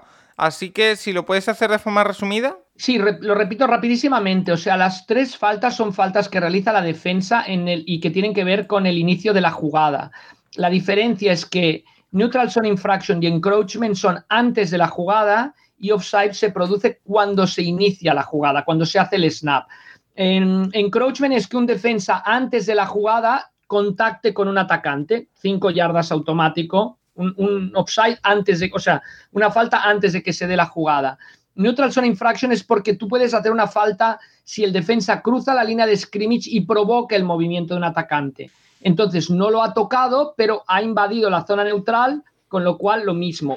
Pita el árbitro, pelota muerta, cinco yardas de falta. Y offside es cuando hay un jugador de la defensa que cruza la línea antes del inicio de la jugada, no hay contacto, inteligentemente el center hace el snap para pillarlo en la zona y entonces tiene el ataque, lo que decimos una jugada gratuita, una jugada gratis, que puede hasta lanzar un pase a la Enson, si se lo interceptan es igual porque aceptará el offside del defensa. Entonces, encroachment y neutral zone infraction son lo mismo, lo único una con contacto, otra sin contacto. Antes de la jugada, offside es cuando pillan a un defensor eh, más allá de la línea de scrimmage en el momento del snap, todas se penalizan con 5 yardas. Vale, perfecto. Eh, Sergio García Cestero nos hace una pregunta que, yo también, cuando le he leído, digo, pues es verdad, no sé por qué. ¿Hay una explicación a los partidos que empiezan en hora española a las 15? Sé, sé que es por las televisiones, pero no le encuentro lógica a este horario, gracias. Más que eso, a mí me resulta curioso que haya un partido eh, a las 10 y 25 y otro a las 10 y 5, o varios a esos eh, horarios. Entiendo que es ese horario es más o menos cuando cuando acaban los otros. Pero, eh, Nacho, ¿tú qué dices que es lógico? ¿Por qué? A ver, el tema es que eh, los partidos de las 7 suelen acabar sobre las 10 y cuarto. Y, eh, a, no, no, a ver, aquí es que vemos todos los partidos, pero allí en Estados Unidos hay gente que solo ve a su equipo. Entonces, si tú a la que acaba ese partido no hay ningún partido que ver, a lo mejor se pone una serie o una peli. Y en cambio, si tú a las 10 y 5 ya ha empezado un partido y te engancha la misma televisión porque te lo ponen en el mismo canal, ese partido, mucha gente se va a quedar a verlo. Y es por eso realmente, es para que en esos 15 minutos que hay entre que se acaban los primeros partidos y, empiezan los segundos, haya algo que dar, haya algo que dar. Es para, Rafa, es, para asegurar al público, o sea, pensaba que iba por ahí, pero digo, no puede ser, tiene que haber alguna explicación lógica, ¿es por eso? Sí, pero es curioso porque el partido de la semana, el que seguramente van a ver todos, por así decirlo, los que tienen cable, ¿eh? porque en Estados Unidos, si no tienes cable o no tienes Sky, si no tienes Sky o no tienes satélite, perdón, no Sky, sino satélite, solo puedes ver el partido de tu equipo o el que te den en tu zona, ¿eh? quitando los del Sunday night, el Monday night, etcétera. Entonces, el partido, el mejor partido, si os fijáis, es el que empieza siempre y 25 para dar tiempo a que acaben los otros. Sí, el, Saints eh, Chiefs, por ejemplo, esta semana fue 25, fue el último partido que, empezó de ese turno. Mm. Eh, JPG 1969 dice, buenas noches. Bueno, buenas noches, buenas tardes, buenos días. No sabemos cuándo nos está escuchando, así que otro para, para él. Enhorabuena por el eh, programa, gracias. Dice, ¿por qué se dice que la defensa se cansa cuando el ataque es rápido y no se tiene en cuenta que el ataque rival también se puede cansar? ¿Es que se cansan más unos que otros por su forma de trabajar? Un saludo. Eh, Rafa, mm, pues tiene toda la razón. Siempre hablamos mucho de que cuando está poco el ataque en el campo, la defensa se cansa. Pero eh, quizá es que cansa más, y aquí estoy un poco especulando, cansa más eh, ser eh, proactivo más que activo, ¿no? Es decir, parar un ataque es más cansado que atacar, ¿no? Bueno, hay, yo creo que hay tres explicaciones. No sé si Nacho tenga una cuarta o esté de acuerdo o no. Primera, ¿qué te cansas más, en una contra o en un repliegue? En el fútbol, ¿no? O sea, yo creo que hay la parte psicológica, ¿no? O sea, cuando haces entrenamientos siempre los jugadores quieren hacer contraataques, pero nunca quieren hacer repliegues.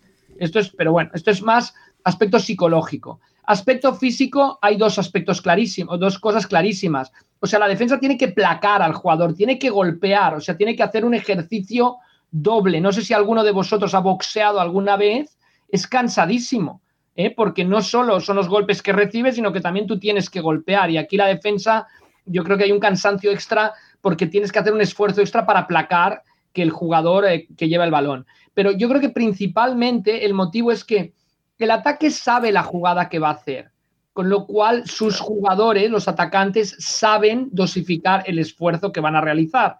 Si tú no vas a participar tanto en una jugada, sino y en cambio la defensa no sabe qué le van a hacer, con lo cual todos tienen que trabajar en todas las jugadas, ¿no? Yo creo que eso también tiene que ver con el cansancio, pero está clarísimo que se cansan mucho más los defensores que los atacantes en el fútbol americano. Eh, Nacho, ¿algo que añadir? algún comentario, seguro que él, desde la parte estadística o científica, tiene algo que, añadir. Nacho. No, no, no, pero es que es eso, al final el tema es que tú como defensa no sabes lo que va a hacer el rival. O sea, es decir, no sé, Tari Hill, ¿cuántos snaps juega en un partido? Pues eh, ahora lo miro, pero 84. Eh, ¿Cuántos él sabe realmente en cuántos va ser el, el, que va a buscar Mahomes y no. Y entonces se puede dosificar el cornerback, ¿no? O sea, el cornerback, como, como Hill le coja tres yardas, no lo pilla y a lo mejor está hasta Entonces tiene que correr a, todas todos los snaps y todas las jugadas. Y además, los wide receivers, algunos sí que juegan todos los snaps del partido, pero no tienen por qué. Los, los cornerbacks titulares o los safeties eh, juegan todo. Y luego es verdad que, claro, pegarte todo el rato en la línea defensiva. Eh, es, al final es, eh, complicado y, es lo que te hace daño al final. Vale, eh, vamos a pasar a otro de los temas de la semana. Lo hemos comentado antes eh, brevemente, pero ahora vamos a, meternos en, harina. El tema, victoria de los Jets. 0-13 llegaban al partido ante Rams y de pronto 23-20 casi lo pician, pero consiguieron una victoria los de Adam Gaze. Varias preguntas al respecto, empezando por la de Pablo Yuesma. Dice, ¿qué están tramando los Jets con semejante partido ante Rams? Eh, Last Fumble nos dice, ¿dónde veis mejor a Trevor Lawrence la temporada que viene? ¿En Jets o en Jaguars? Eh, acabarán uno de los dos. ¿Pero dónde estará mejor rodeado, según vuestro criterio? ¿Les ha fallado el plan de tanking a los Jets? Eh, DC de Kaiser dice, ahora que Jets eh, pierden, parece, a Lawrence, no deberían olvidarse del quarterback e ir a mejorar al equipo. No deberían olvidarse del quarterback e ir a mejorar al equipo con, entre, entre otros, Sewell, eh, que es un línea ofensiva. Eh, y también Íñigo de Diego dice: ¿Creéis que los Jaguars serán el destino definitivo de Trevor Lawrence o perderán un partido? ¿Podríais dar las posibilidades de ganar la división de la NFC este en porcentajes? Eso me lo dejo para después de este tema. Em, dos cosas que quiero aportar yo aquí antes de daros el turno de, palabra. Uno, eh, el tanking existe en las oficinas, no en el campo. Eh, eso de eh, ha fallado el plan de tanking. El tanking no podemos obviar que existe, que en los Jets de este año existe, pero existe en las oficinas. Los jugadores que están dentro del campo ya te aseguro yo que no van a querer perder. Eso eh, para, empezar. Y después, eh, lo de Trevor Lawrence me parece súper importante porque se le está dando mucha eh, importancia y no sé hasta qué punto la tiene. Es cierto que es el mejor quarterback o el mejor prospecto de quarterback que hemos visto mucho tiempo. Lo hablaremos. Desde Burrow. Desde Burrow, o sea, desde el año pasado. Lo hablaremos, lo hablaremos con Juan, pero no sé. quizás esta victoria no cambia nada o lo cambia todo los Jets. es tema de filosofía. Eh, Nacho, tema Jets, ¿qué te parece? A ver, eh, yo quería enfocarlo por Rams. Rams, eh, si ves su calendario, bueno, cada pues, semanas pues, Pues espérate, porque fans FH34 Mariners, que siempre me dice que no es fan de los Mariners, me dice, una idea, hablad 10 minutos mal a degüello del equipo que consiguió perder con los Jets. No sé si 10 minutos, pero tienes tiempo, Nacho. Es que el tema de los Rams es que cada tres semanas la liado. O sea, su récord es 2-1, 2-1, 1-1, 2-2, 2-1, 2-1. O sea, cada... la liaron con los Bills. Bueno, los Bills se puede liar, pero jugaron muy mal. Con 49ers, con Dolphins, con Rams y con Jets. Y no son eh, contra los 49ers y contra los Jets al final. Y no es que tengan dos semanas malas, no. Es que cada tres semanas a Goff se le enciende. Bueno, se le, se le va la olla y, y, empiezan a jugar mal en ataque. Y, y esto pasa. Y realmente los Jets, es que es lo que has dicho, no existe el tanking. Y en los jugadores. Los Jets hace dos semanas tenían el partido ganado con los Raiders. Si de verdad hay un tanking en el vestuario, no ganas a los Raiders, pierdes 75. Y esta semana es lo mismo. y es así, además, eh, ¿qué tiene de positivo para un cornerback dejarte meter un touchdown? Si lo normal es que el año siguiente no estés, ¿no? Si, si tú durante la temporada tus estadísticas son 10, 10 touchdowns concedidos, no vas a estar el año siguiente en el equipo ni en ninguno. Entonces, los jugadores no van a hacer tanking. Eh, es verdad que en el tema de los Jets ahora se abre la duda con el, eh, con el tema del quarterback, porque sí que está claro que Lawrence es el uno, pero claro, a ver... ¿Lo, estás admitiendo, Nacho Cervera? ¿Estás admitiendo que Justin Fields no, no va a ser el uno? No, yo estoy admitiendo que eh, a mí, para mí, la duda Trevor Lawrence no existe, pero sí puede llegar a existir una duda de Arnold Fields. Eso sí que te lo puedo comprar. es decir, que el nuevo entrenador pueda, pueda, en vez de coger a Fields, bajar, porque para mí el, el 2 del draft, si no van a coger un quarterback, es, va a ser carísimo. Va, a haber mucha gente que quiera subir a coger al que sea y, puedan reconstruir a partir de ahí. Pero eh, al final los Jets juegan un, buen juegan un buen partido. O sea, es que se van 13-3 al descanso eh, sin que los Rams puedan, puedan hacer nada. Y es verdad que la segunda parte dio la sensación de que podían liarla. Pero mira, al final aguantaron. Y es verdad que los Rams cometen algún error. Eh, no, el partido de de todo el equipo es bastante extraño, pero bueno, los Jets jugaron muy bien. Em, como contra Raiders, como contra Patriots en aquel partido que pierden. Es decir, los Jets no se merecían acabar 0-16. Eh, Rafa, eh, también te añado al, al popurrí de que, te lanzamos una pregunta de nuestro querido Víctor Hasbani, que estuvo desde aquí presentando su, libro hace un par de semanas, sobre el desastre de los Rams. Quisiera comentar las últimas dos jugadas ofensivas de los eh, pupilos de McVeigh. ¿Por qué arriesgar tanto en ese momento y con un primer down a pocas yardas? Me ha parecido una locura. Eh, Rafa, tema tanking, tema Jets, eh, tema incluso Trevor Lawrence, eh, los Rams. ¿Qué te apetece comentar de este partido? Rafa Cervera, ¿o se ha hecho rico o creo que se ha olvidado de activar el micrófono? Ahora activa el micrófono, perdón. no, no, hacemos un update y el sorteo de la lotería solo han salido cuatro quintos de momento.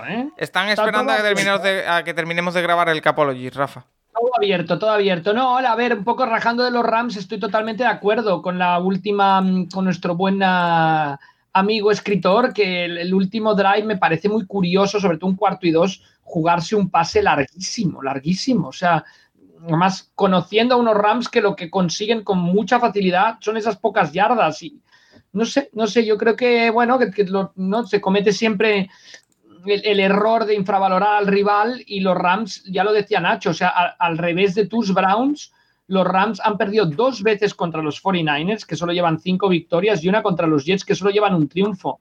Con lo cual, cuando te vas dejando esos partidos constantemente, pues malo, ¿no? Eso es el caso de los, de los Rams, pero totalmente de acuerdo con la, con la apreciación del fallo del, del play calling en, en, el último drive de los, de los Rams. En cuanto a los Jets, yo de verdad, eh, yo sigo confiando en Darnold. Yo creo que tienen que arropar a, Darnold con, con, el cómo monten su equipo a partir del año siguiente y que en el fondo casi les va mejor ser el 2 que ser el 1.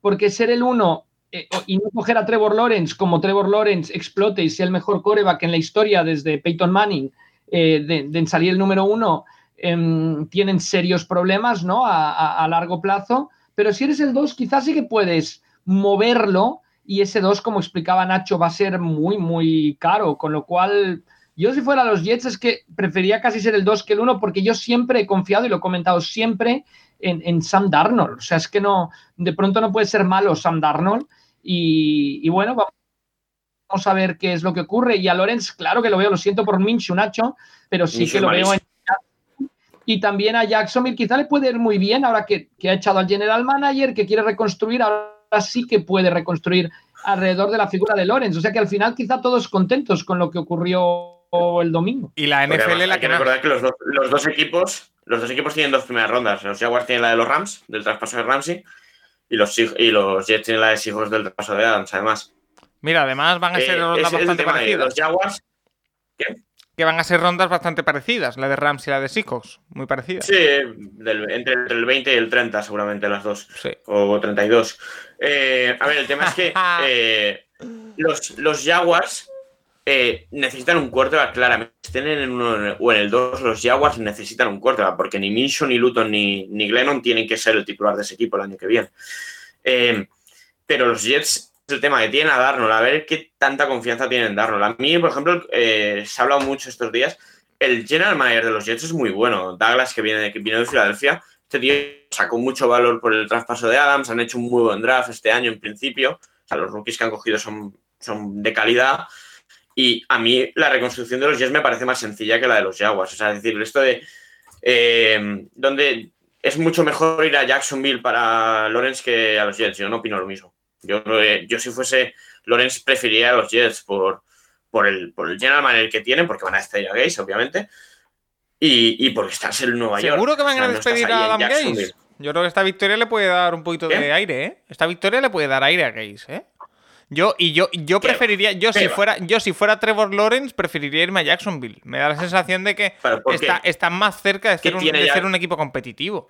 Hombre, la defensa ¿Qué es va? mucho mejor la de Jacksonville. Jackson- Jacksonville tiene tres cositas. O sea, Sí, pero ya por el hecho de tener, por ejemplo, a Miles Jack, es que ¿qué tiene, qué tiene Jets? Es que los Jets tenían a, a Jamal pues Adams y lo traspasan. Williams, tiene, a, tiene a Quinnen Williams, que está haciendo un muy buen año. Mickey Beckton, aunque sea como es. Mickey Beckton es un muy buen línea ofensivo, está siendo el mejor de los tackles rookies seguramente. Bueno, el- los tres que no fueron el primero están jugando bastante bien. Eh, Denzel Mims, el receptor de segunda ronda, está bastante impresionado, pero ha jugado muy bien. O sea, eh, hay cosas en los Jets, no es un solar eh, postnuclear. ¿eh? O sea, Es que, a ver, también, también, hay que tener, también hay que tener en cuenta. Es, es- esto es lo que digo yo siempre. En la NBA lo digo siempre. Y ahora lo, extrapolo a la que estás en. Nueva York. Estás en Nueva York, eso importa. Bueno, pero a lo que voy, la NBA yo también lo digo. En los equipos malos también tiene que haber alguien que meta puntos.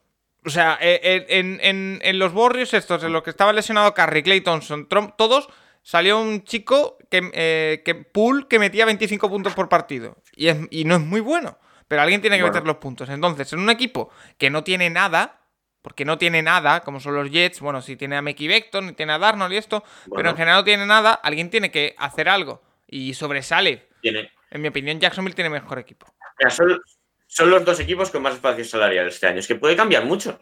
Es que Sí, eh, la plantilla de los Jets el año que viene a lo mejor tiene a, a 20 tíos este año. Y la de los Jaguars también. O sea, es que en- a mí yo me quedo con los. Yo, yo me iría a Jets si fuese. Si pudiese, obviamente. Si Lawrence, de los dos. Pero vaya que. eh, o si- bueno, si pudiese no me iría a ninguno, ¿eh? pero si hay que ir a uno, yo antes me voy a Nueva York que a Jacksonville. Vale, eh, vámonos con un popurrí de, de temas que nos quedan unas cuantas preguntas y nos está esperando Juan Jiménez a ver si él se hace millonario hoy. Eh, Carlos Gómez dice, ¿es tan malo Dwayne Haskins como parece? Mira, esta, por ejemplo, me la voy a guardar para Juan Jiménez, eh, Dwayne Haskins, eh, por tema quarterbacks y, y demás. Aficionado RJ7, ¿hacia dónde van los 49ers? ¿Una mala temporada por culpa de las lesiones o se necesitan la- una remodelación de plantilla? Pues mira, me parece una pregunta súper acertada porque yo también tengo la misma duda. Eh, Nacho, eh, los 49ers, tú que los tienes en la división de los Seahawks. eh, sí que es verdad que está teniendo muchas lesiones, pero em- empieza a no ser casualidad. Bueno, eh, las lesiones les han pasado ya en tres de los cuatro años. También es, hay un tema ahí. Pero, a ver, a mí quiero ver la, la que hace Shanahan. Quiero ver qué hace Shanahan esta offseason por- para ver si compra o no el argumento de solo hemos sido malos por las lesiones. Porque yo viendo los, los, sobre todo los últimos partidos que contra Cowboys y Washington hacen más ellos por perder que el rival por ganar el partido. eh, quiero, eh, he visto errores ¿Qué pasó? No, no cometieron. Y en 2018 y en 2017, son los dos primeros de Shanahan cometían todas las semanas. Entonces, eh, a ver qué tipo de reconstrucción, de, bueno, de cambios en la plantilla hace Shanahan. Si mantiene todo el bloque, pues estará comprando realmente eh, que es así, que, que con todos los titulares hubiesen tenido 13, 13, 14 victorias, que yo no lo creo. Y, y a ver qué hacen, porque, por ejemplo, Garópolo se ha perdido más de la mitad de sus partidos desde que están los 49ers.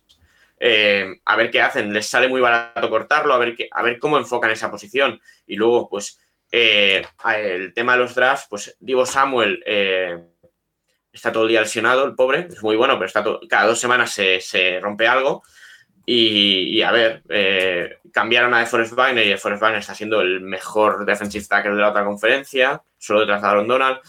Hay que ver, es, em, es un bajón lógico después de la Super Bowl y con, con lesiones, pero el que diga hemos perdido tantos partidos solo por las lesiones no es verdad. O sea, un equipo, los 49ers del año pasado, con las lesiones de este año, hubiesen ganado a Washington y a Dallas. Pues probablemente. Eh, Pedro Nieto nos dice, amigos, tras acabar con opciones de playoff para Vikings, eh, dura derrota, eh, de la que no hemos hablado mucho, pero era un partido clave entre Chicago y, y Vikings y acabaron ganando los de Illinois. creo que será el año que viene Uy, perdón, el, releo la pregunta, Pedro, porque me acabo de leer un poco. Amigos, tras acabar con opciones de playoff para Vikings, viendo que ha sido un año de reconstrucción suave, creo que el año que viene será mejor, viendo que tendrían que volver Hunter, Barr y Michael Pierce. Pero pensando en el futuro, ¿qué haríais con Minnesota? y nos da varias opciones. Eh, Rafa dice: uno, intentar esperar con los, que con los lesionados y el draft eh, el equipo vaya mejor, draftear un quarterback del estilo Lance y que aprenda de Cousins y pone entre paréntesis vaya maestro. Y eh, tres, intentar, intentar traspasar a Cousins, lo veo difícil, yo también, y fichar a un quarterback en agencia libre. Eh, Rafa, ¿tú querías a Minnesota? Pues a mí me cuesta verlo de Minnesota, analizarlos. Estaba viendo los números a raíz de la pregunta. Los números de Cousins no son malos esta temporada. Sin embargo, no pueden ganar los partidos. No, sé qué ocurre con Cousins. Yo como tú, ¿eh? Yo, a mí me preguntas eh, por qué han perdido tantos partidos los Vikings y no te sé decir, ¿eh? Es que no te sé es curioso, están siempre en el alambre, siempre pierden los partidos que tienen que ganar. Para mí el partido clave la semana pasada ante Tampa Bay para meterse de verdad. Ahora ya van y, ahora vuelven a perder con Chicago cuando todavía si ganaban mantenían esperanzas. No sé, es un equipo que no sabe ganar los partidos clave. Se ganan uno en playoff el año pasado, pero nada más. Desde que está Cousins no, no saben ganar los partidos clave. Yo veía que era un equipo que estaba perfectamente estructurado cuando consiguen eliminar a los Saints, aunque pierden la final de conferencia con los Eagles. Con el cambio de coreback dices, ya está. Sin embargo, cambian un poco el sistema de ataque y desde ese momento cada temporada va siendo un poco peor. Eh, yo, Cousins, no me gustó la actitud suya al final del partido. Eh, sonrisitas, tal, hombre, no, no guárdatelas para después. Em, no sé, yo, yo creo que estoy de acuerdo que con Cousins no. Mira que yo siempre he sido muy defensor de por, Cousins. Por mentalidad más que por juego, ¿no? Sí, no sé qué es lo que ocurre, pero no, no está demostrando el, you like that y todo esto, pues se ha quedado en el olvido y no está demostrando ser un, ganador o un líder, ¿no? Y, lo primero que tiene que ser un coreback, yo creo que cuando hablemos de Josh Allen lo comentaremos, es líder.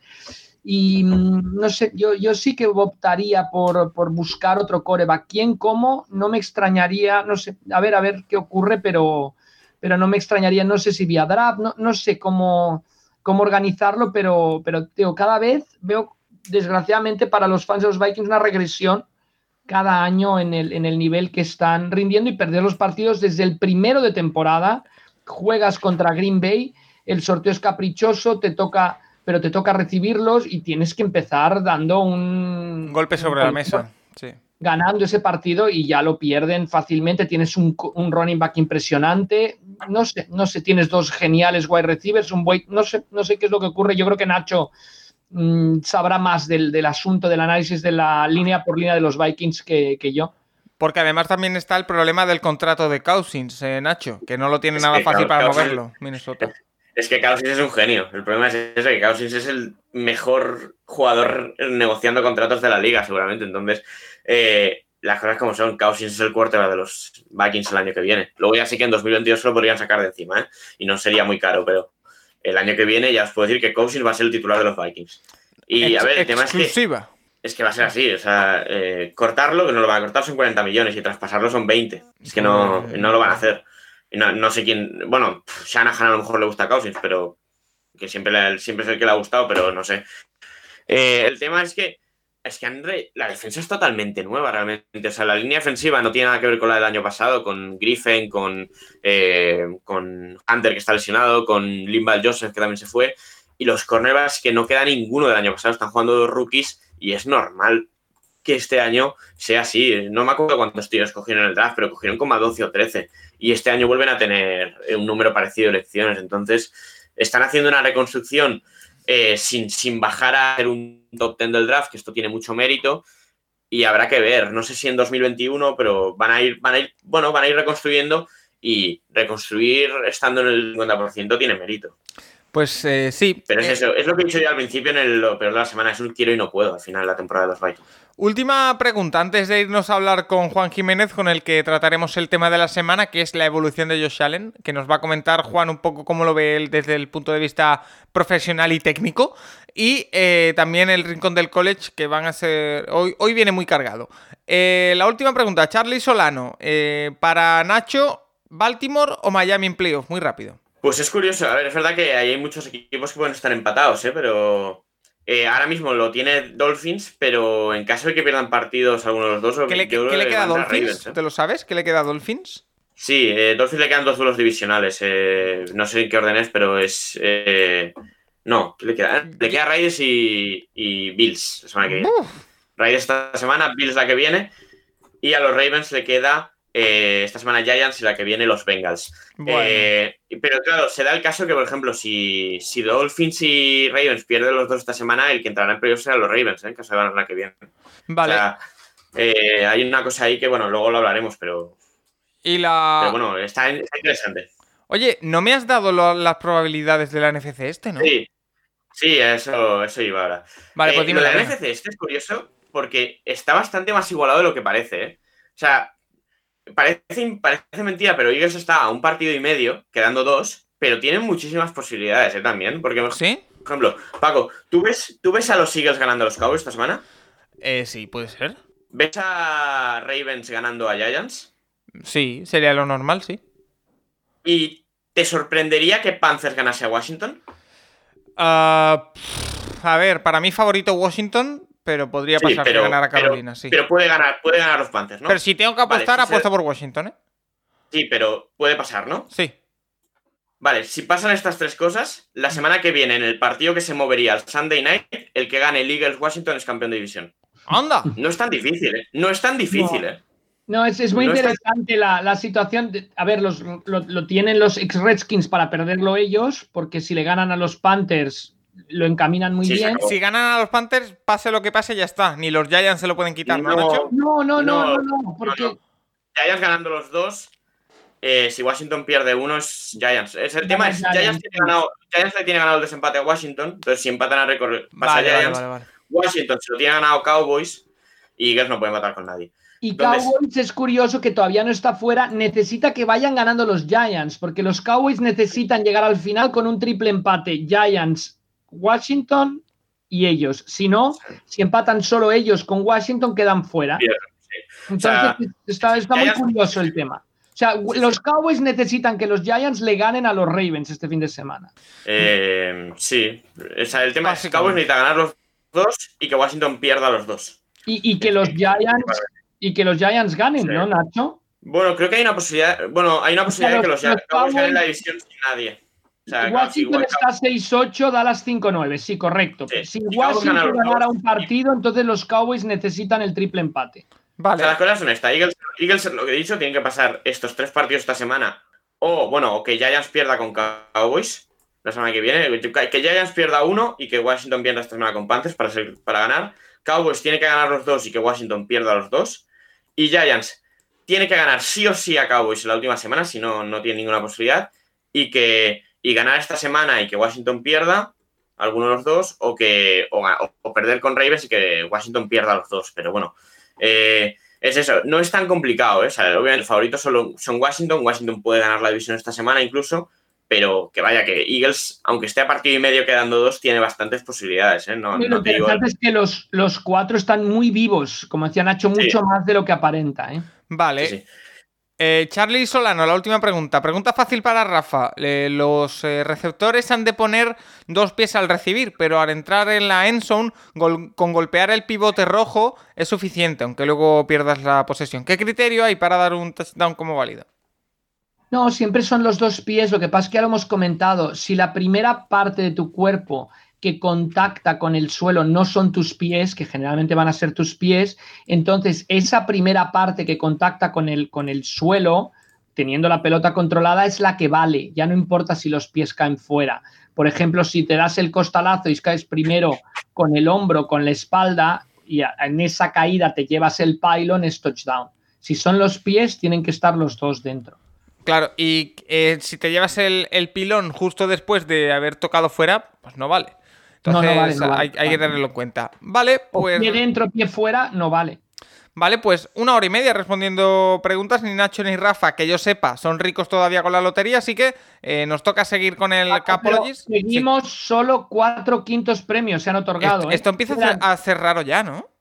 Quedan, sí, sí, cuatro quintos más, dos cuartos, un tercero, un segundo y un primero. ¿eh? Esto es como la carrera a los playoffs que están realizando los Eagles o los Cowboys. Va lento. A ver, a ver si Juan Jiménez eh, tiene también eh, lotería y es rico ya. Vamos a hacer una pequeña pausa y hablamos con, con, Juan Jiménez, con el que tenemos que hablar sobre Josh Allen y sobre el rincón del college. Paramos un momentito y seguimos aquí en el Capology.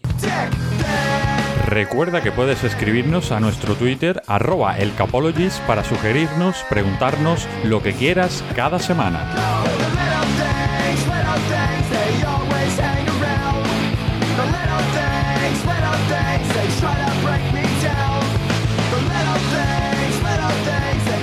Momento ya en el eh, Capologist para hablar con Juan Jiménez, al que tenemos una semana más y del que cada semana tiramos un poquito más. Eh, si e, esto de que en el Capologist si das la mano te cogen el brazo, yo creo que Juan Jiménez lo puede atestiguar eh, bien. Juan Jiménez, ¿qué tal? ¿Qué tal? Además el derecho, el de lanzar, que es el bueno, ¿eh, Paco? Ese es el que me habéis cogido.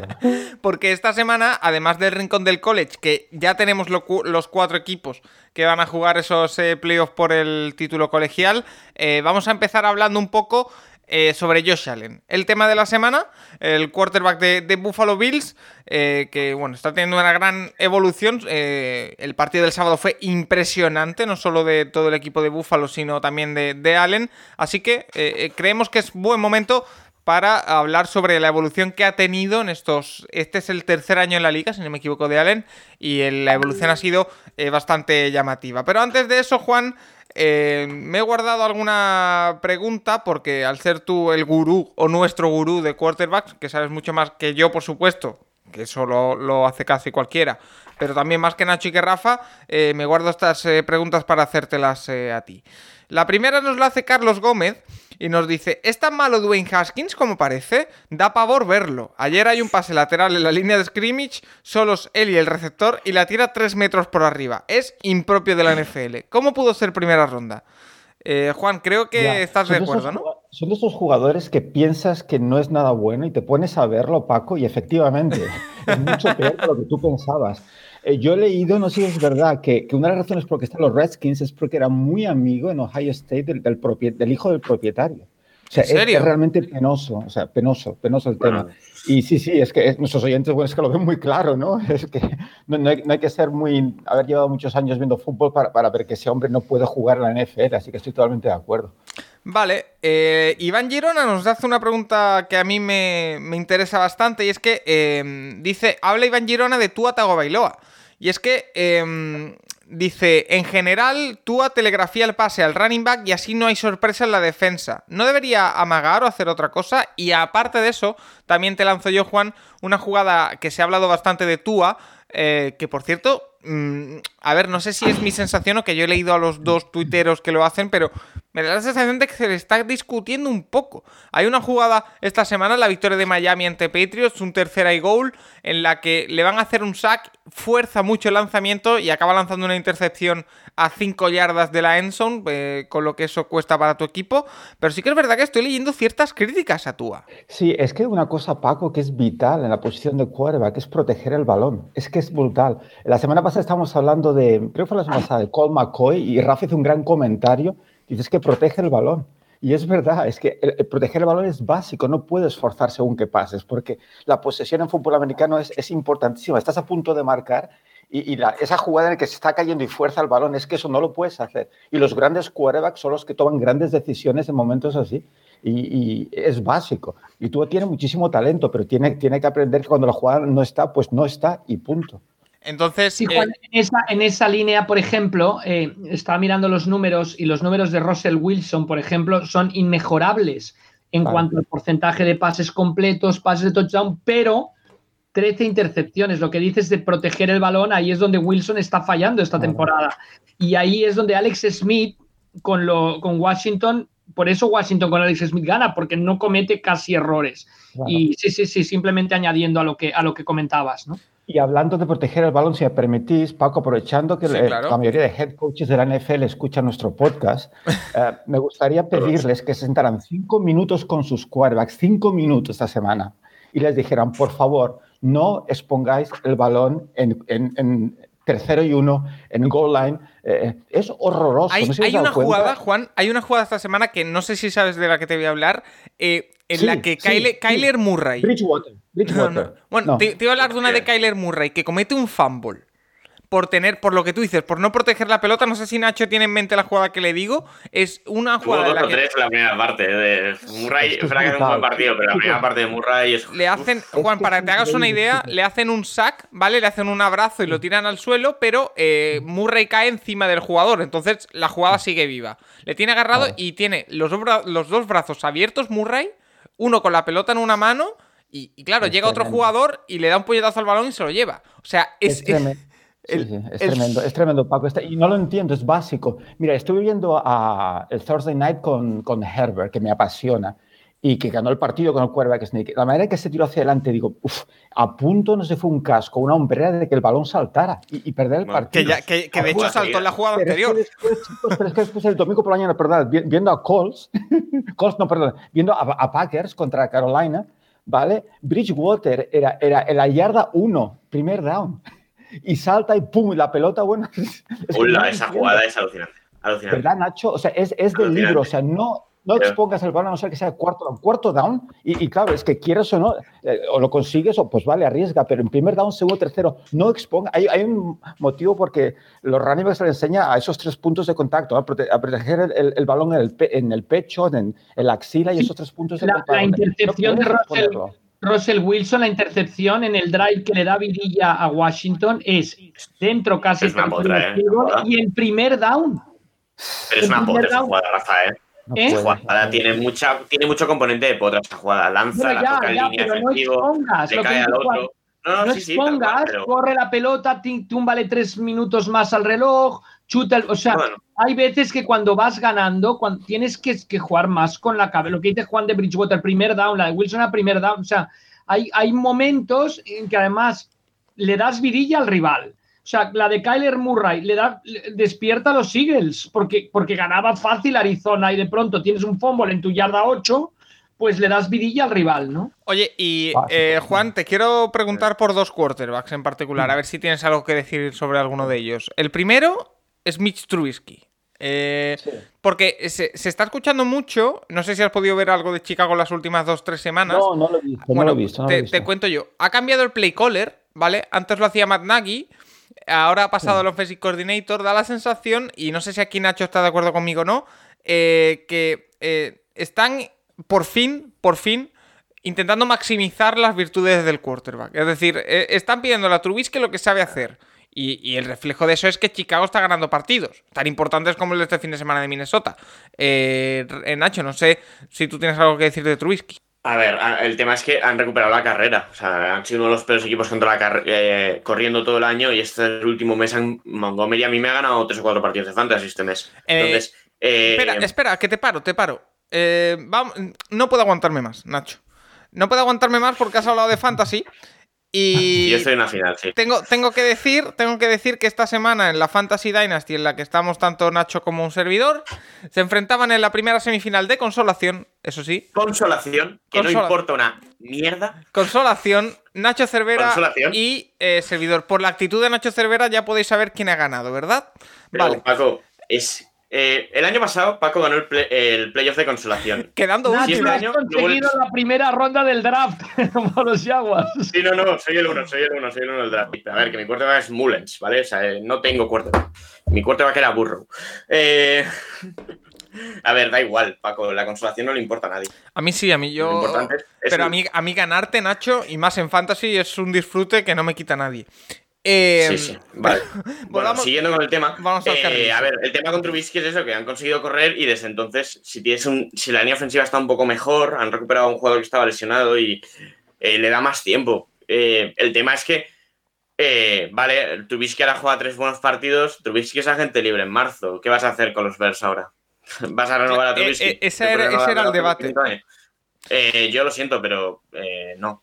O sea, Yo lo intentaba renovar. Trubisky, Trubisky está haciendo dos partidos buenos cuando su equipo está prácticamente eliminado y, y, eh, a la desesperada. Es un poco. Me da la sensación a los Jalen Hurts en Filadelfia, que es eh, cosas que, mira, este año a lo mejor te sale bien, pero el año que viene, pues vas a tener, vas a volver a ir mal. Y ya está. Y no sé dónde acabará Trubisky, pero será el suplente. Juan, ¿y vas a decir algo? Sí, perdón, perdón, chicos, estaba, estaba pisando. No, que lo que dices tú, Paco, que, que es muy interesante porque Trubisky es lo que es, es muy limitadito, pero que el gran mérito ahí de un offensive coordinator es sacar lo mejor de su jugador. Efectivamente. Y, por ejemplo, si el otro día que es verdad que Mayfield está siendo tremendamente efectivo esta temporada porque está utilizando muchas formaciones heavy, con dos tight ends, eh, eh, dos running backs, que es su juego, ¿no? Y, y el play action, y hay que sacarlo mejor. O sea, si tienes un jugador con ciertos talentos, saca lo mejor de él. Y en este sentido, el hecho de que los Bears estén ganando partidos sea, es muy significante, ¿no? Es, obviamente no, no, no va a ser ningún gran cuadra, creo, ¿eh? Este hombre porque, porque es, es, bastante limitadito, pero que bueno, que, que, que, mérito de los Bears y del coaching staff de, de, estar ganando partidos, sacando lo mejor de él, ¿no? Y a veces escondiéndolo con juego de carrera, por supuesto, pero bueno, estás ganando. Es, y, tiene mérito. Y el otro nombre por el que te quiero preguntar es Baker Mayfield. Eh, sí. ¿Algo que decir? No, lo que decía, que está siendo mucho más efectivo con este tipo de formaciones. Jugador muy inconsistente técnicamente, eh, otros de los que fuerza el balón a veces, de que, de que quiere hacer demasiado, pero no es un jugador interesante. Los fans de los Browns, yo creo que podéis tener ahí, habrá que ver cómo sigue, ¿eh? pero, pero es, es, un líder brutal y no me desagrada verlo. Es un jugador con mucha sangre y. Y más ahora, ¿eh? En cuanto le das una línea mm. en condiciones, Juan. Por eso, por eso, por eso. Mm, por eh, eso. Bueno, pues vamos a pasar después de este repaso por algunos quarterbacks de la NFL. Vamos con el que nos atañe hoy, que es Josh Allen, el quarterback de Buffalo Bills, eh, que está en su tercer año en la liga, como comentaba, 24 añitos solo, y tiene un récord, eh, mirando, porque estoy aquí mirando sus números, 26 victorias, 15 derrotas en su carrera. No está nada mal. Eh, algunos números que os, quiero, que os quiero lanzar para empezar con este análisis de su evolución. En su primer año jugó 12 partidos, en el segundo los 16 y este año ha jugado por ahora 14 de 14. Vale. Eh, yardas que ha lanzado eh, Josh Allen desde, desde el inicio de su carrera. En su primer año lanzó 2074 en concreto, en su segundo año 3089 y este año, con dos partidos menos que el año pasado, 4.000 yardas ya para Josh Allen. La evolución ahí es increíble. Pero es que si nos vamos al porcentaje de completos, que esto de verdad alucinante, Juan, no sé si...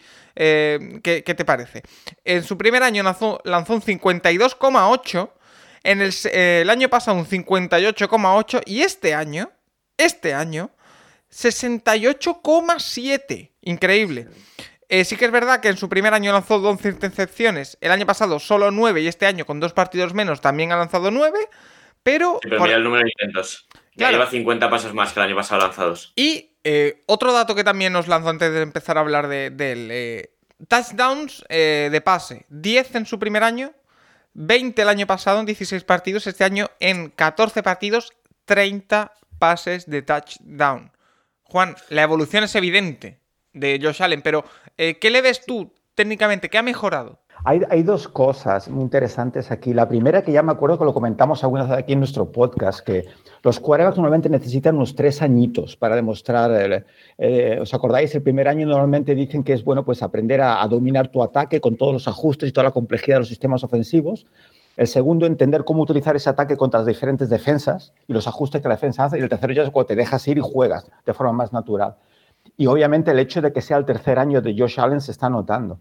Pero que yo creo que es la mecánica. Realmente lo, hay, una serie, supongo que estaréis de acuerdo que todo se mejora con entrenamiento, pero, hay un límite lo que se puede mejorar. O sea, si no eres eh, súper rápido, por mucho que entrenes, vas a mejorar, pero no vas a ser un, una estrella de la velocidad.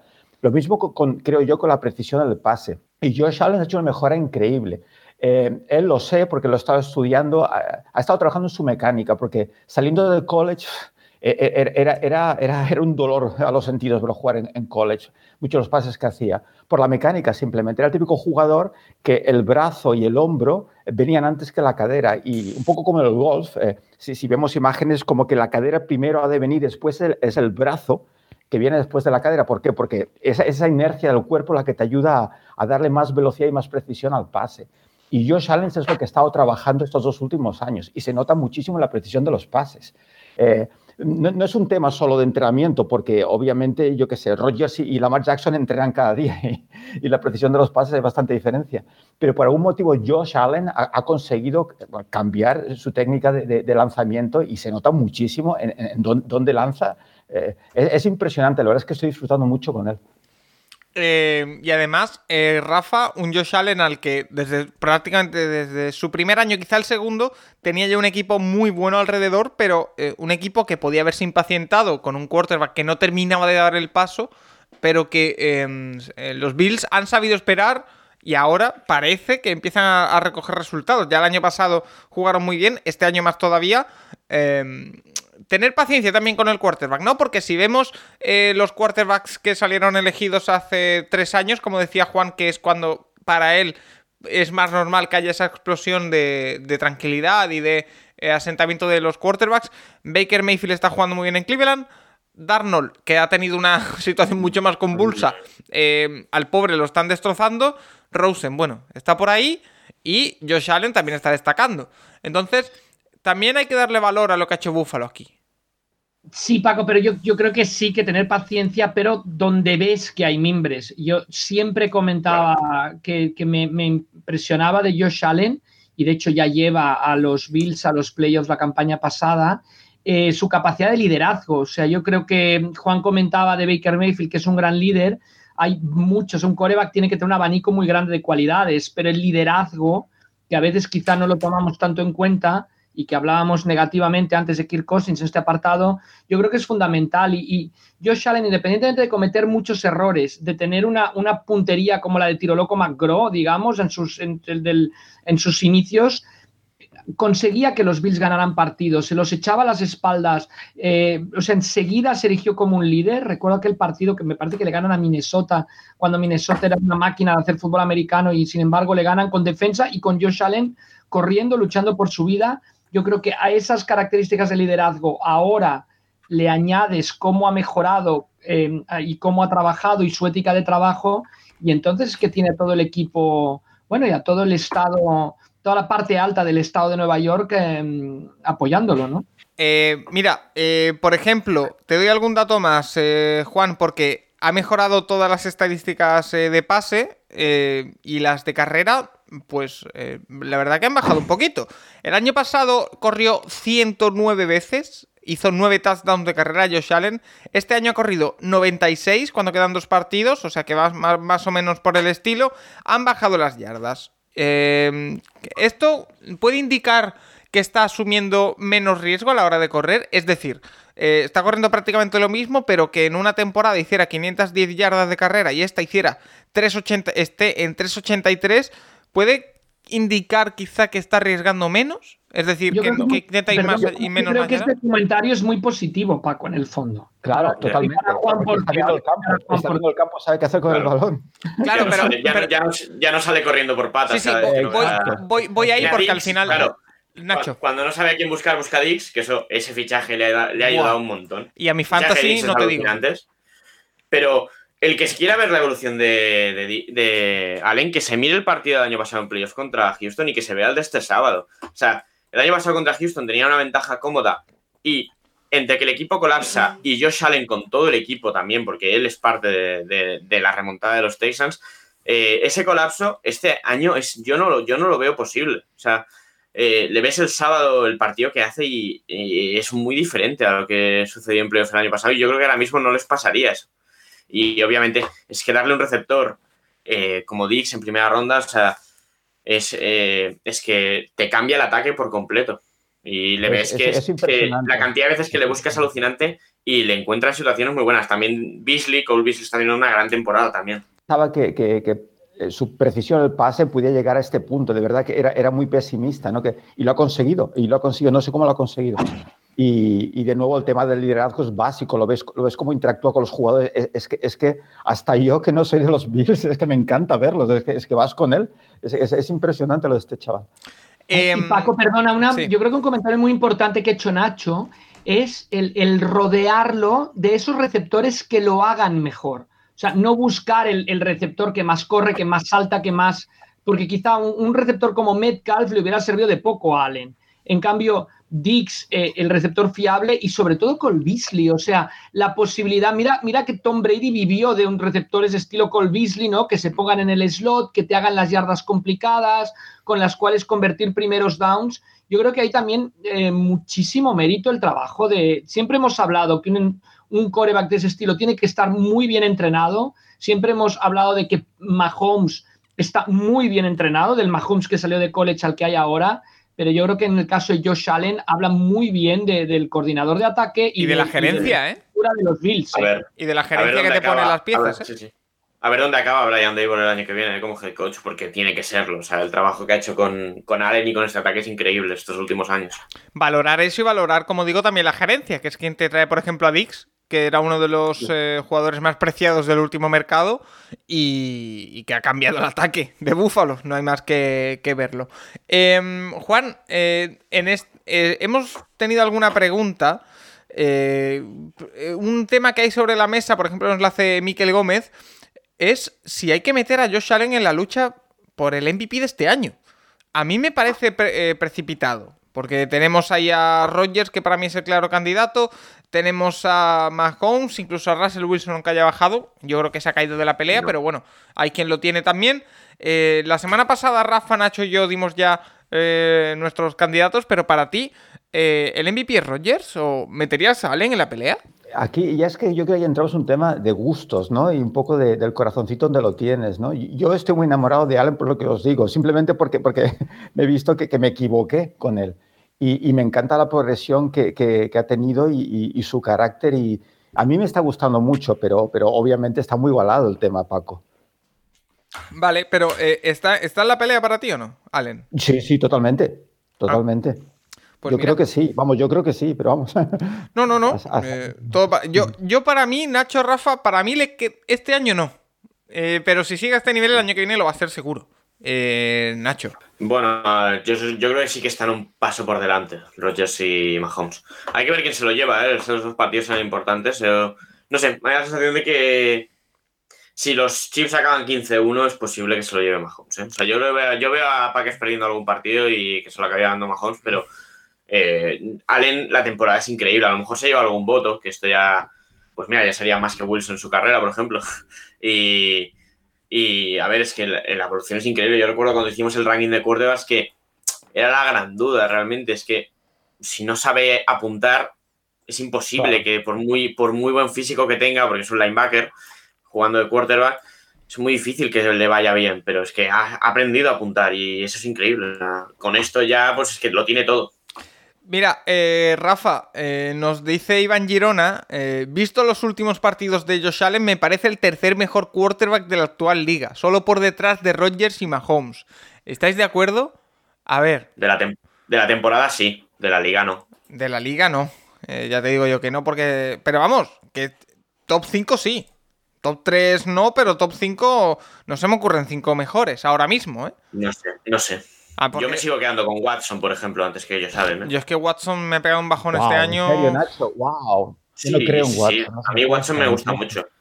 Watson, no Watson, Watson, ha jugado bien este año. ¿eh? El problema es que está en un equipo que es una castaña, pero eh, yo creo que la temporada de Watson es bastante buena. Es, bueno, le han dado el pro, le ha ido a la Pro Bowl, además. O sea, eh, no sé, yo creo que Watson es de lo poco salvable esta temporada de Mira, Watson. ¿eh? a, a, a Deshaun Watson de Houston, me da la sensación de que este año le ha salvado el cartel que tiene. Es decir, me parece es que. un temporada un Paco, realmente.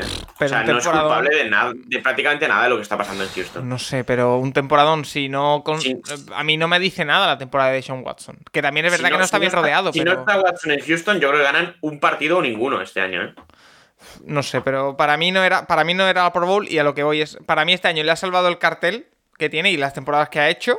Pero que como el año que viene la temporada sea igual, le van a caer palos. Justificados o no, pero le van a caer palos. Este año le salva de, de caerle palos el, el hecho de mm, lo que te digo, las, do- las otras temporadas que ha hecho la liga. Eso no quiere decir que sean justos o no, pero para mí va, va por ahí. Eh, Rafa, que te tengo muy callado por ahí. Eh, lo de Es- Allen es ahora mismo el tercer mejor quarterback de la NFL. No sé, no sé, eso es- depende un poco. Yo creo que el ¿no? fútbol americano es un deporte de equipo, no se nos tiene que olvidar y que a veces hay corebacks que sacrifican resultados por individuales porque ganen sus equipos, por jugar más de carrera, por esto. Sí que estoy de acuerdo en que, en que tiene que estar en la terna de esta temporada junto a Rodgers y, y Mahomes. No sé si es el tercero mejor, pero yo desde luego, si yo quisiera construir un equipo, sería casi el primero que ficharía. Ah, mira. Eh, interesante esa, esa frase. construir un equipo, ¿eh? O sea, claro. Lo de, lo de Watt, lo de, de Sean Watson creo que es merecido que vaya a la Pro Bowl después de que su entrenador o su exentrenador le quitara el mejor wide receiver de la liga. Es un premio de compensación, ¿no? En fin. Em, Nada, nada, no es broma, pero no, yo, yo Allen, desde luego, con Allen, vamos, o sea, Allen puede ganar cinco Super Bowls, o sea, no, no sé los pins, pero que Calma, es un coreback- no, me refiero a que es un coreback que a mí me dicen ahora, cierra los ojos y escoge un coreback de los jóvenes, de los que llevan menos de cinco temporadas en la NFL, pues yo sería mi número uno, por delante de Mahomes incluso, ¿eh? Sí. Yo.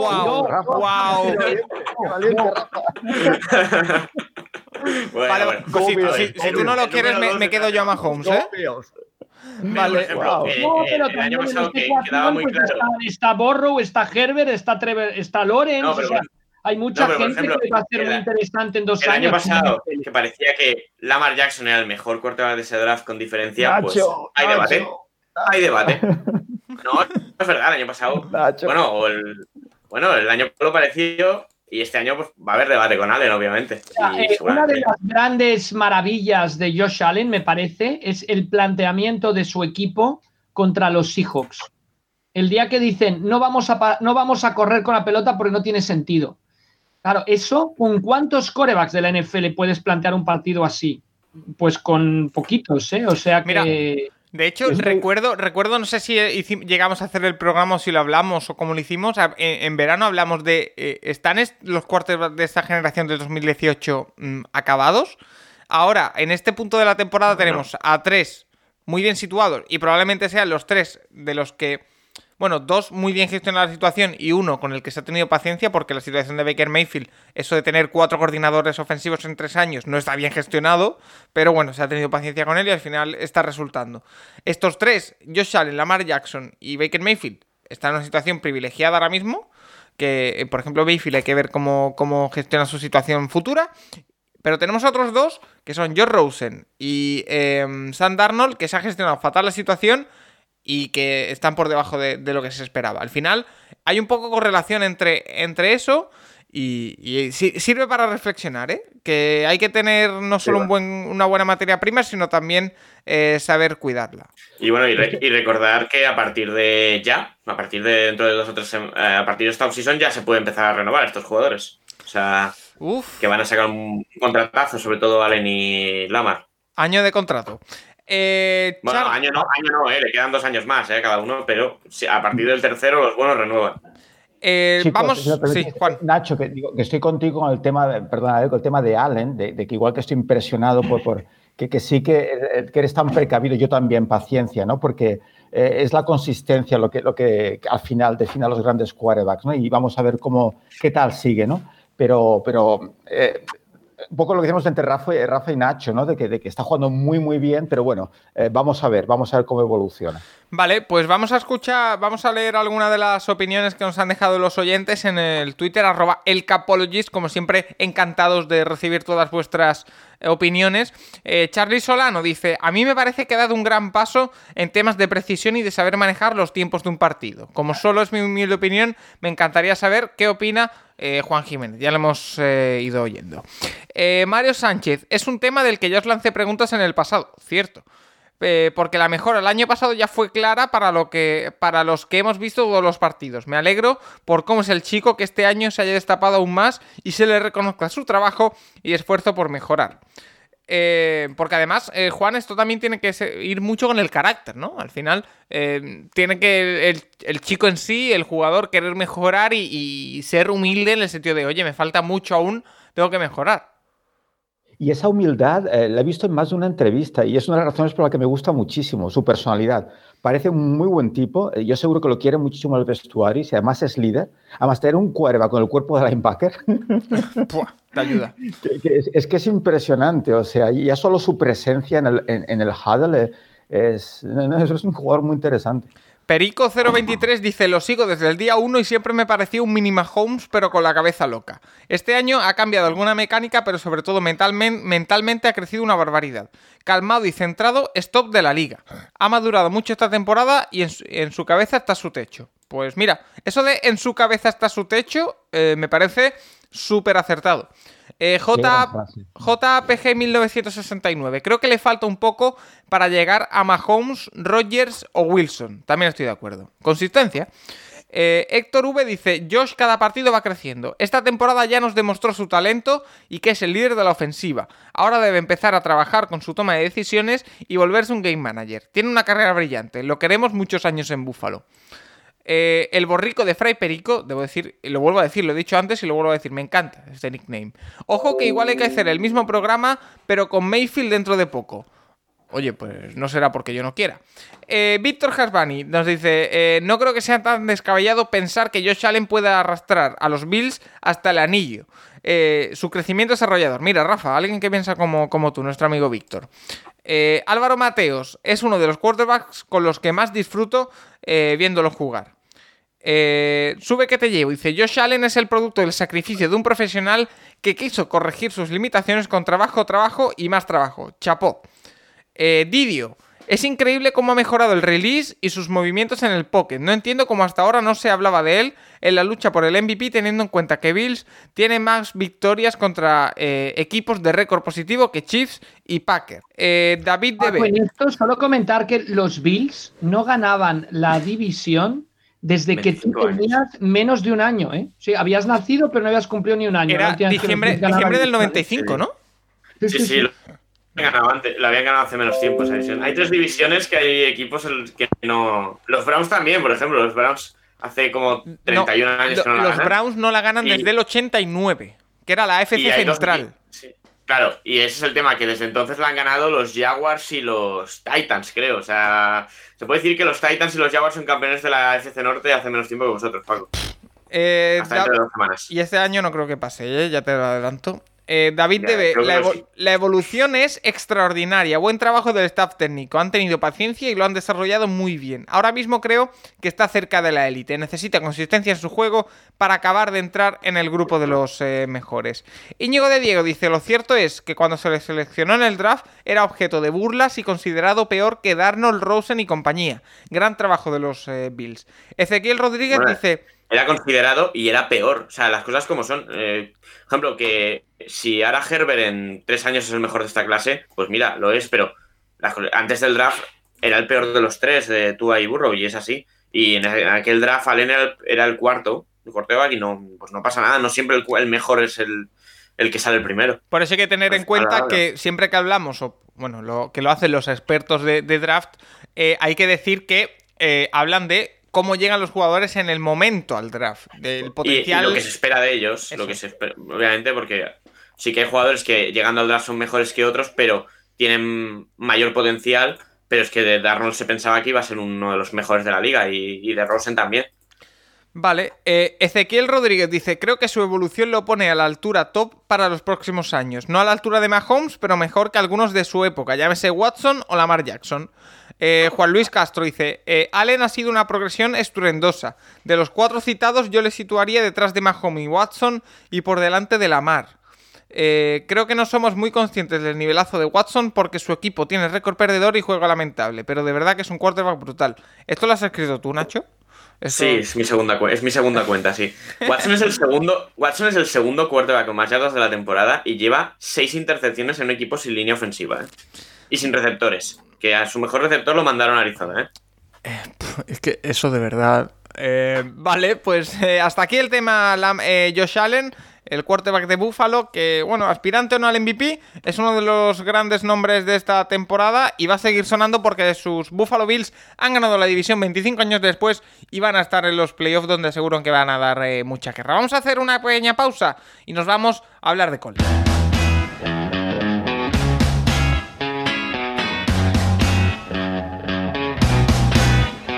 En el Capologist también hablamos de fútbol universitario, el rincón del college, con Juan Jiménez. You used to get it in your fishnets, now you only get it in your night dress. Discarded all the naughty nights for niceness, landed in a very common crisis. Everything's in order in a black hole, nothing seems to pity is the past. Momento para el fútbol universitario aquí en el Capologist. No me quiero eh, olvidar, así que voy a empezar con ella la sección hablando de ese sorteo benéfico que está haciendo Route Running. Los amigos de eh, Running eh, sortean muchas cosas.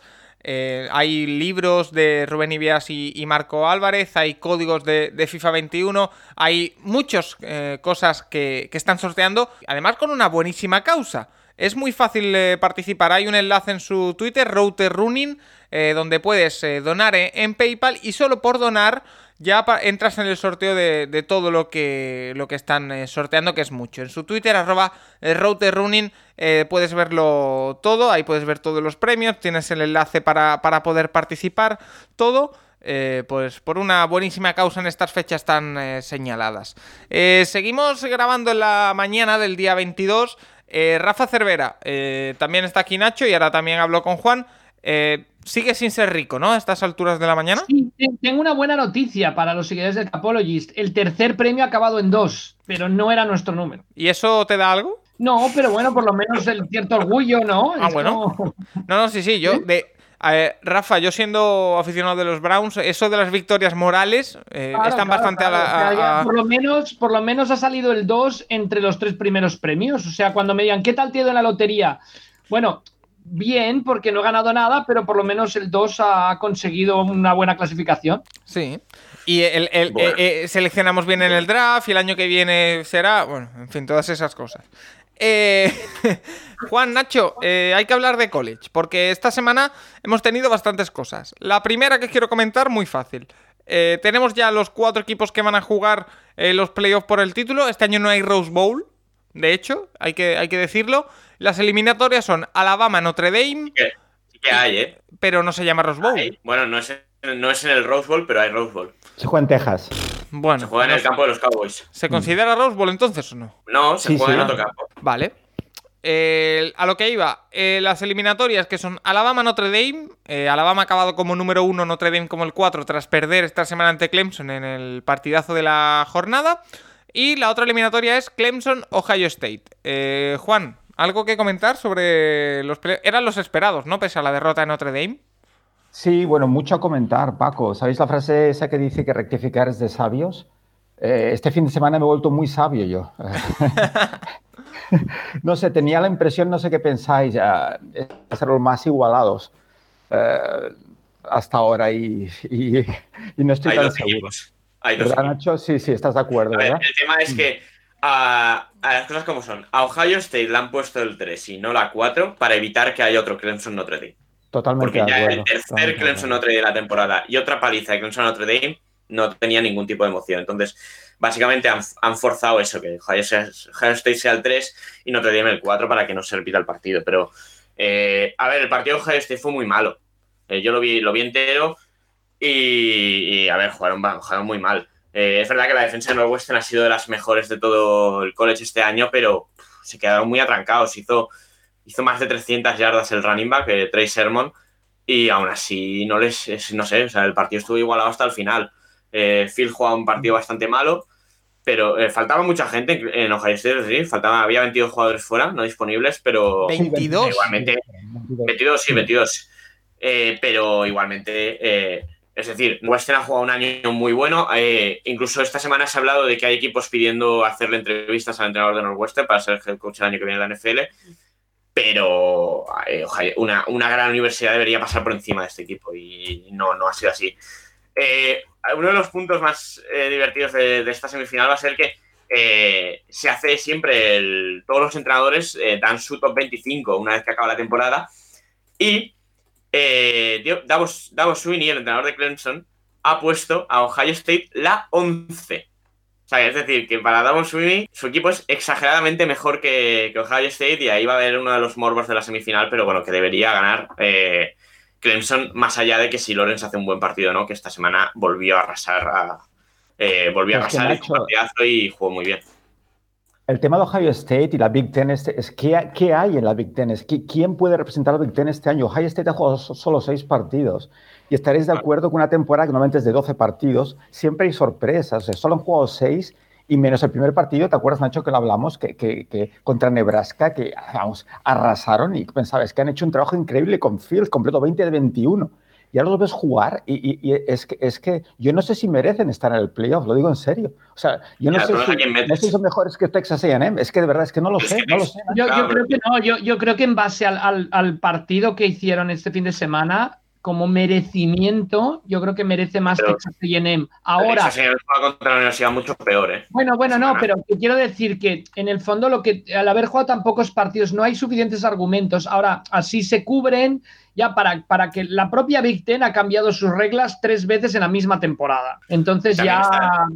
y también está el tema de que metes a Texas en el cuarto, Texas A&M ya le ha pegado una paliza a Alabama este año. Entonces, que repites a Notre Dame contra Clemson, no, no, no, paliza, y Texas contra Alabama. Texas A&M ganó Florida. ¿Que, ¿A quién ha ganado Ohio State? Que lo más conveniente, está claro que lo más conveniente es que juegue Ohio State y ya está. O sea, en el fondo han tomado una decisión en base a la conveniencia creo, ¿eh? Pero, y eh, Rafa, yo estoy seguro que Ohio State tiene mejor equipo que Texas A&M, pero no lo ha demostrado.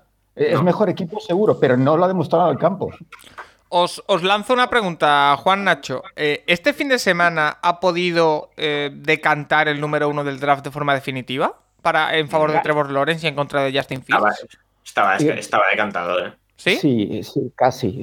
Llevaba, un, llevaba, mes y medio decantado esto ya. Yo, creo que sí. Yo creo que, que Fields definitivamente no estaba en la conversación, pero asaltados, vamos, segurísimo. La pena es Trask. Sigo enamorado de Trask y, y lástima porque, claro, esas derrotas contra LSU es una pena lo de Florida, de verdad, eh, tan inconsistentes porque eh, decías, Paco, y es verdad que el partido a priori era el Notre Dame Clemson, pero el partido de verdad fue la Alabama Florida, o sea, acabé enamorado, no sé si lo visteis, pero fue increíble, porque en todos los partidos hay cuando ves que se bate un récord, pero es que se batió el, el récord de pases en la final de la SEC los dos quarterbacks lo batieron. Es que fue increíble, más de 400 yardas. Y Harris, el de touchdown de carrera, ¿no? Hizo cinco. Sí, sí, no. Eh, ah, Brutal el partido. O sea, Mira, la, lástima de la defensa de Florida. Cinco touchdowns hizo el running back de los de Alabama. Hizo cinco touchdowns esta este semana, dos de carrera. 52-46 ganó Alabama. Harris, partidazo, sí, sí, sí.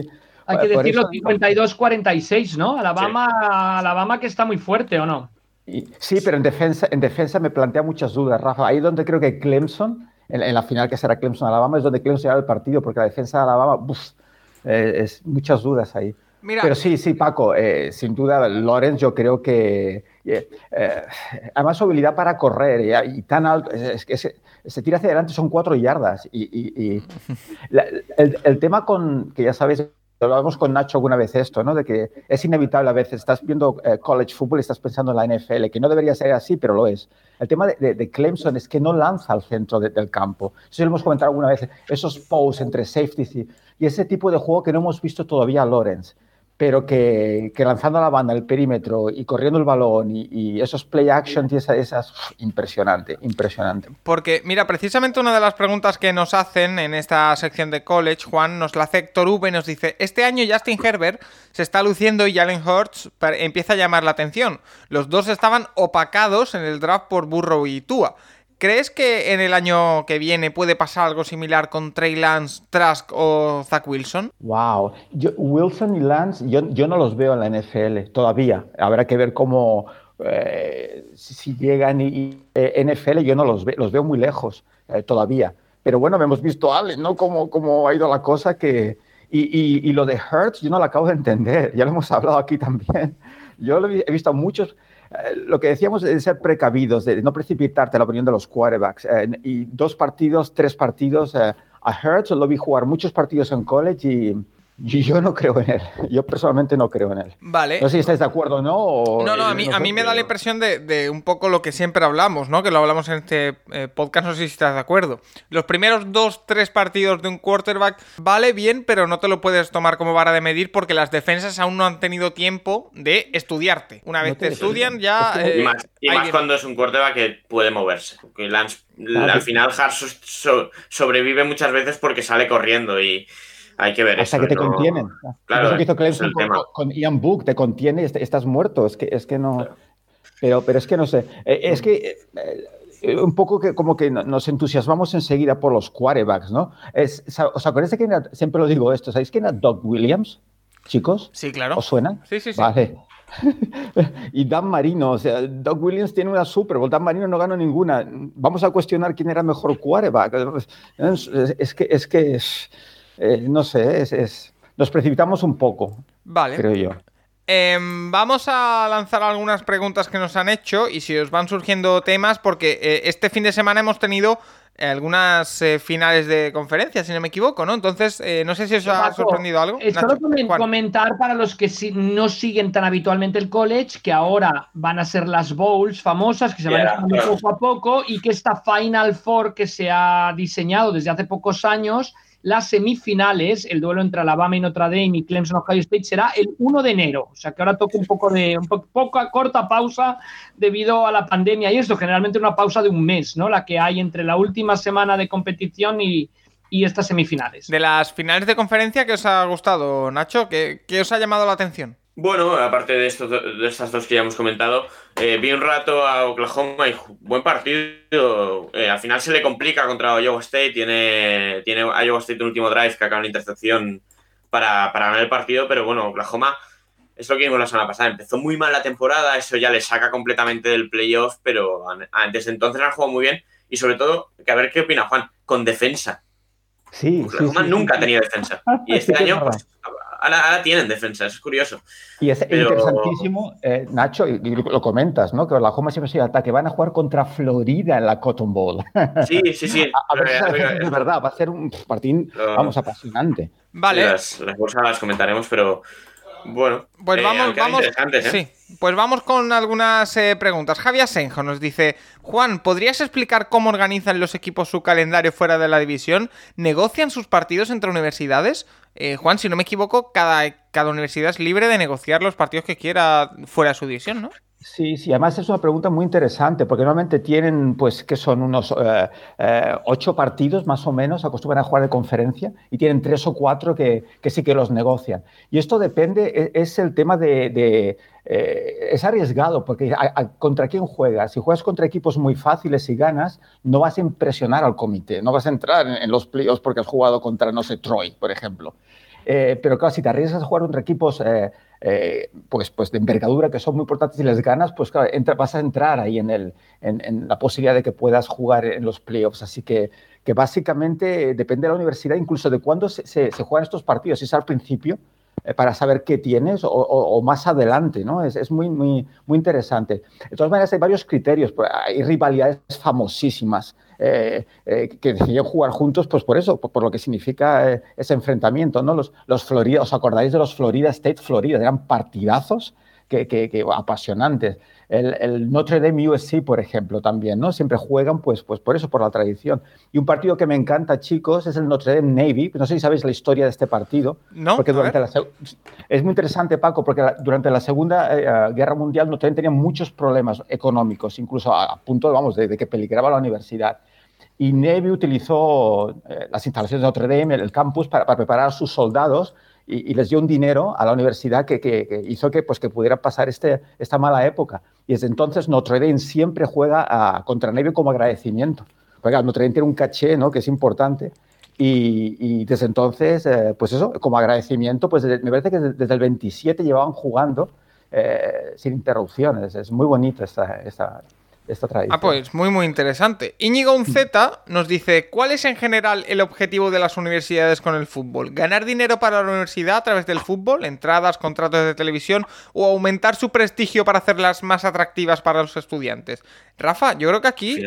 es una mezcla de las dos. Es decir, mientras más prestigiosa es tu universidad deportivamente, más dinero te pagan las televisiones, más gente va al estadio, ¿no? Bueno, ahora mismo no va gente al estadio, pero en general quiero decir. O sea que. Bueno, en es- que van, ¿eh? Bueno, sí, es verdad también. Eh, Rafa, es un poco la mezcla de las dos, ¿no? Eh, mientras más Sí, prestigio. sí, es, es la mezcla de las dos. Hay algunas que tiran más, o sea, hay algunas que el programa de, de fútbol americano hace prestigiosa la universidad. Hay otras en que la universidad ya tiene un prestigio académico muy grande y que aún así se vuelca en proyectos de fútbol americano, pues eso, para darle más Stanford, relieve ¿no? y obviamente también la parte económica, ¿no? La Universidad de Stanford, que es una de las mejores em, a nivel académico del país, es la única que tiene tres corebacks elegidos primeros en la, en la selección del draft de la NFL. En, en- la era moderna de la NFL, con lo cual ahí ves un poco la respuesta a la pregunta. O sea, por un lado, sí, el hecho de, de darle prestigio a la universidad, eh, de darle nombre, pero por el otro también el, el tema económico para la universidad es muy importante. Por decir una frase, una película, una película que es bastante mala, pero la frase es muy buena cuando el entrenador le dice al dean de la universidad, al, al decano, le dice, ¿cuántas, ¿cuántas veces ha reunido usted 60.000 personas a ver un experimento de química? ¿no? que, que los experimentos de química y la investigación son fundamentales, pero que también la, la parte económica que viene a través del fútbol americano después es utilizada por la universidad para fines muy importantes. Y que es uno de los principales argumentos de la NCAA para no, profesio- no profesionalizar o no pagar a los jugadores. Ese reparto de la riqueza, entre comillas. Por Eh, cierto, Paco, ha salido el gordo, ha acabado en 7, con lo cual el número 2 no es premiado con el gordo desde más tiempo que los Bills no habían ganado su división, pero menos que los Browns no han ganado su división. Último gordo en 1990, ha acabado en 2. Tienes datos para todo, Rafa, de verdad. Estamos dando aquí estadísticas sobre el sorteo también. ¿eh? Oye, aquí información de servicio en el Capologist, por supuesto.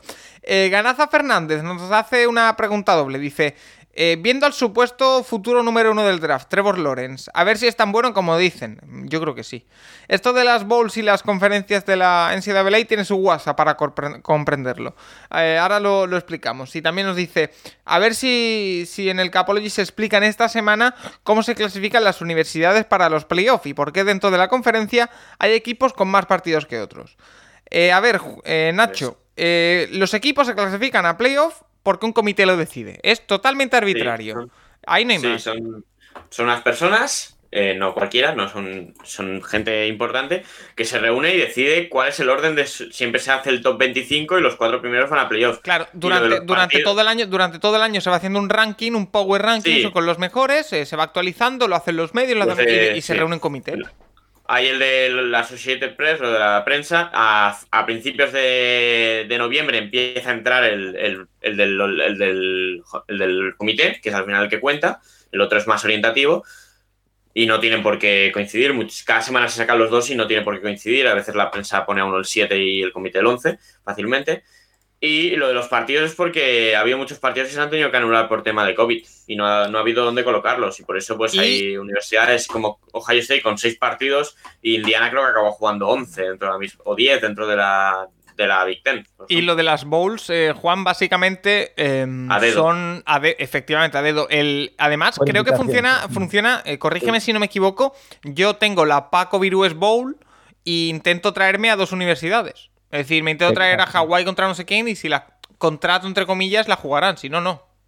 Y que empezaron con, perdón, empezaron con partidos de exhibición y se ha convertido en un gran qué, ¿no? Que te inviten a, a- a una bowl.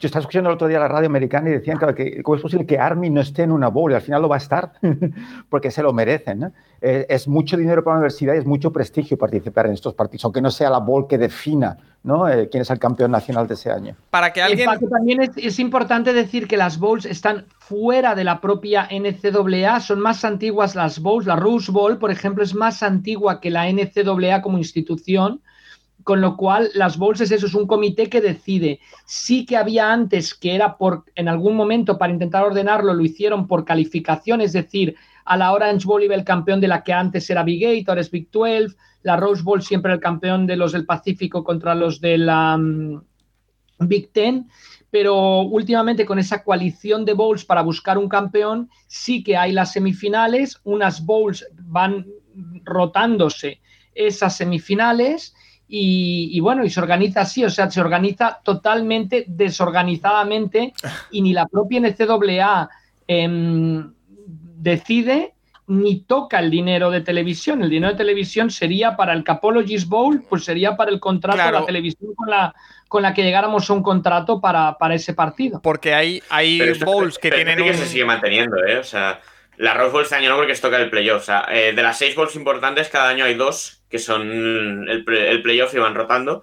La Rose Bowl este año toca playoff, pero cuando no es playoff es, eh, sigue siendo Pac-12 contra Big Ten. ¿eh? Eso sí que sí, porque, porque hay ya hay, bowls, hay bowls que no tienen el miedo de, oye, ¿aceptarán mi invitación o no? Es que tienen tanto prestigio que la universidad a la que inviten, si no están los playoffs, eh, que son los cuatro mejores, eh, van a ir igualmente los equipos. Entonces eso no tiene problema.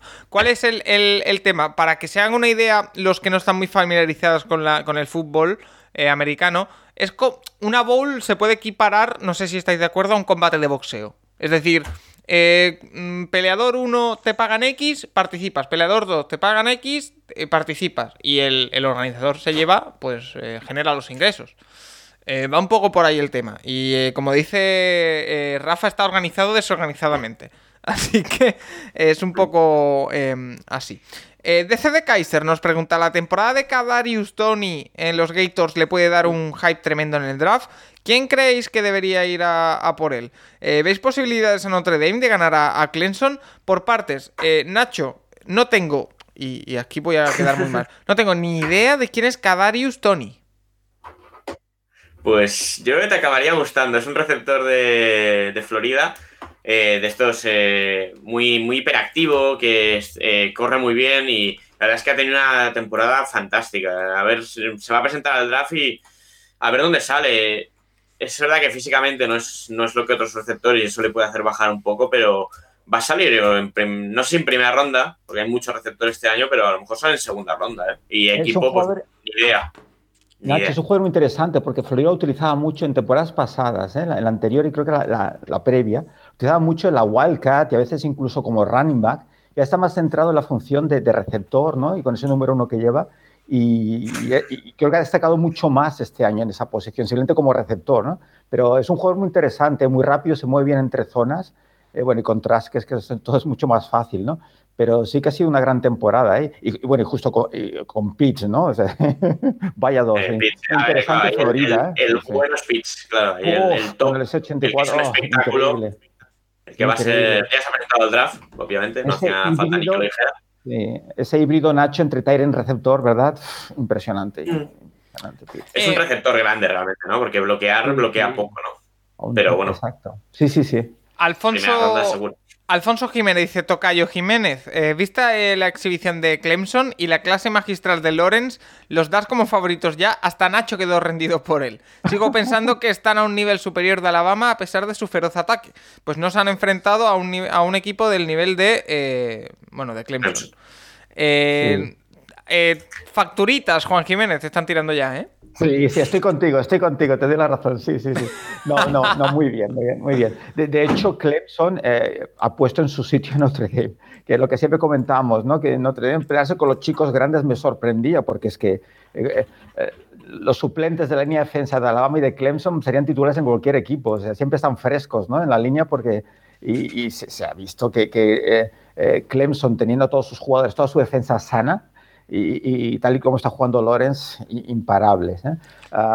sigo diciendo que Alabama eh, eh, va a dar guerra en, la final porque son increíbles en ataque. O sea, no, sabes cómo parar el pase, la carrera, pero es eso, ¿no? La capacidad de Lorenz, en su juego de pase y de correr balón, y sobre todo la defensa.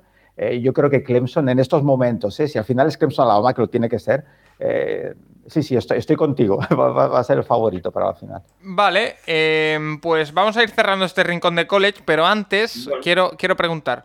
Eh, ya no tenemos bowls, eh, perdón, ya no tenemos eh, finales de conferencia, ya tenemos bowls, quería decir. Eh, pero todavía queda un poco. ¿Ahora qué? Es decir, ¿qué es lo próximo que nos eh, viene? ¿Cuándo empiezan las bowls, eh, Nacho? Eh, ¿qué- Hoy. qué se- qué- Bueno, ¿Hay ayer. algo antes? Ayer, ayer, ayer se jugó la primera bowl ya. ¿Ah, ya? Una de las pequeñas, sí, Appalachian State contra North, North Texas, que ganó Appalachian State. Pero bueno, sí, a ver, las importantes son la semana que viene. Es decir, el día 30 es la Cotton Bowl en el estadio de los Cowboys entre Oklahoma y Florida, que será un gran partido, el número 6 contra 7. Y ya el día 1 de enero, eh, que bueno, son las bowls estas que comentaron Rafa y Juan el año que hicieron en la tele. eh, la Peach Bowl, que se juega en el, Atla- en el campo de los Falcons entre Cincinnati, que ha llegado invicta, de, que no es, de la- no es de unas Power 5, contra Georgia, 7-2. Muy interesante partido porque Cincinnati intentará reivindicar, que nunca lo han conseguido, ¿eh? pero en los últimos años, ¿eh? Eh, reivindicar el papel de esas universidades que acaban imbatidas pero no están en una conferencia, las llamadas Power Five, intentará reivindicar que, que bueno, que, Que ellos se lo merecen, sí. Exacto. Claro, Porque ya- ya están se trabajando en el si año que acaban viene. 10-0, si acaban 10-0 es que no han perdido con nadie y a Georgia le pueden ganar, ¿eh? Es verdad que va a ser un partido igualado, pero el quarterback de Cincinnati tiene muy buena pinta. No sé si va a presentar al draft, pero es muy, muy bueno. Desmond Reader. Luego, eh, también el día 1 son las dos semifinales, la Rose Bowl en el campo de los Cowboys esta vez, no en, no en el Rose Bowl, eh, Notre Dame, Alabama. A las 4, de la a las 4 p.m. Es, es a las 10 de la, es a las 10 de la noche, la de aquí. Muy buena Sí, hora. sí, sí, sí. A las Es 10 de buena- aquí. es muy, muy buena hora. Y luego la Sugar Bowl en el estadio de los Saints a las 2 de la madrugada. Ohio State Clemson. Luego ya el Wow. día 12 de Los, enero. los derechos, Nacho, dos cosas. Comentar que los derechos para esas retransmisiones para España los tiene Movistar. Justo Vamos me lo has quitado. ¿eh? Iba a uno, decir los- que qué pena que no ¿Eh? lo vamos a ver. ¿eh? Los, los Bueno. derechos los tiene Movistar Yo sí que las van a dar, ¿eh? No sé, Todavía no han dicho yo- nada. eh, y, bueno, perdón, los derechos los tiene Movistar y la intentarán Alabama y Clemson llegar a la final por cuarta vez, la final Alabama contra Clemson, cuarta vez en los últimos seis años si se cumplen los pronósticos. Siempre Dos te- ha ganado Clemson y uno Alabama en ese, en ese periplo. El año de Deshaun Watson, esa última jugada para ganarle a Alabama, pf, la tengo grabada en la memoria, ¿eh? Iba, y justo, Rafa, me lo has quitado porque iba a comentar para cerrar que qué pena, qué pena que a día de hoy, día 22, a lo mejor nos sorprenden, eh, no, no vayamos a verlo en la tele. Eh, No, aquel, aquel año, la verdad, Gol Televisión hizo, fue espectacular porque hicimos seis de las siete bowls principales. No solo, no solo las dos semifinales y la final, sino tres bowls más, eh, no, cuatro bowls más se hicieron. Se hicieron siete bowls al final, que creo que fue genial porque hablábamos de Cincinnati. En aquel año el equipo cenicienta era Western Michigan, se, se enfrentó a Wisconsin, ganó Wisconsin, o sea que la reivindicación de los pequeños la intentaba Western Michigan, que perdió. Luego hicimos aquel Penn State eh, contra USC con, con Sam Darnold y con Shaquon Barkley, que fue increíble. Quedaron 923 a 924, ¿no? Un- puntos por todos lados. Luego tuvimos a Baker Mayfield con Oklahoma contra Oh. Auburn, entonces fue, fue increíble. Y obviamente también las semifinales. buscaré, buscaré ese partido a ver qué decíais de Baker Mayfield, me interesa. Pues hablábamos muy bien, Paco, por supuesto, que vamos a hablar de No lo dudes, Paco, no lo dudes. Estuvimos Juan Jiménez y yo, me parece que 11 horas seguidas, ¿no? Retransmitiendo partidos, 10 y media. El último fue el de Baker Mayfield. O sea que podemos haber dicho cualquier cosa de él, probablemente. Algún ronquido había por ahí, Rafa. Me he caído, me he caído, me he caído. Oye, pues eh, Juan Jiménez, como siempre, un auténtico placer. Hoy te hemos robado más de una hora, ¿eh? Así que muchísimas gracias por estar con nosotros en el eh, Capologist una semana más. A vosotros. Eh, Rafa, Nacho, os emplazo, también a Juan, eh, a la semana que viene para seguir eh, charlando sobre NFL. Recta final ya de la temporada. Eh, nos nos, eh, tenemos por delante los playoffs, tanto en la NFL como en la NCAA, así que toda la emoción pendiente de resolverse. Así que eh, os esperamos una- Paco, y sí. y desear a todos una muy, muy feliz Navidad, a todos los eh, oyentes del Capologist, agradecerles su inmensa, infinita paciencia eh, y desearles pues feliz Navidad, desde luego, ¿no? Unas felices fiestas, por supuesto. Mucho cuidado todo el mundo, que es eh, fecha de reuniones familiares, aunque este año estén un poco limitadas. Que tenga todo el mundo mucho cuidado, que a la vuelta de las vacaciones queremos que eh, nos sigáis preguntando todos los que estáis, que no falte nadie. Así que, lo dicho, muchas felices fiestas. La semana que viene seguimos estando aquí, así que nada, hasta la semana que viene aquí en el pocket.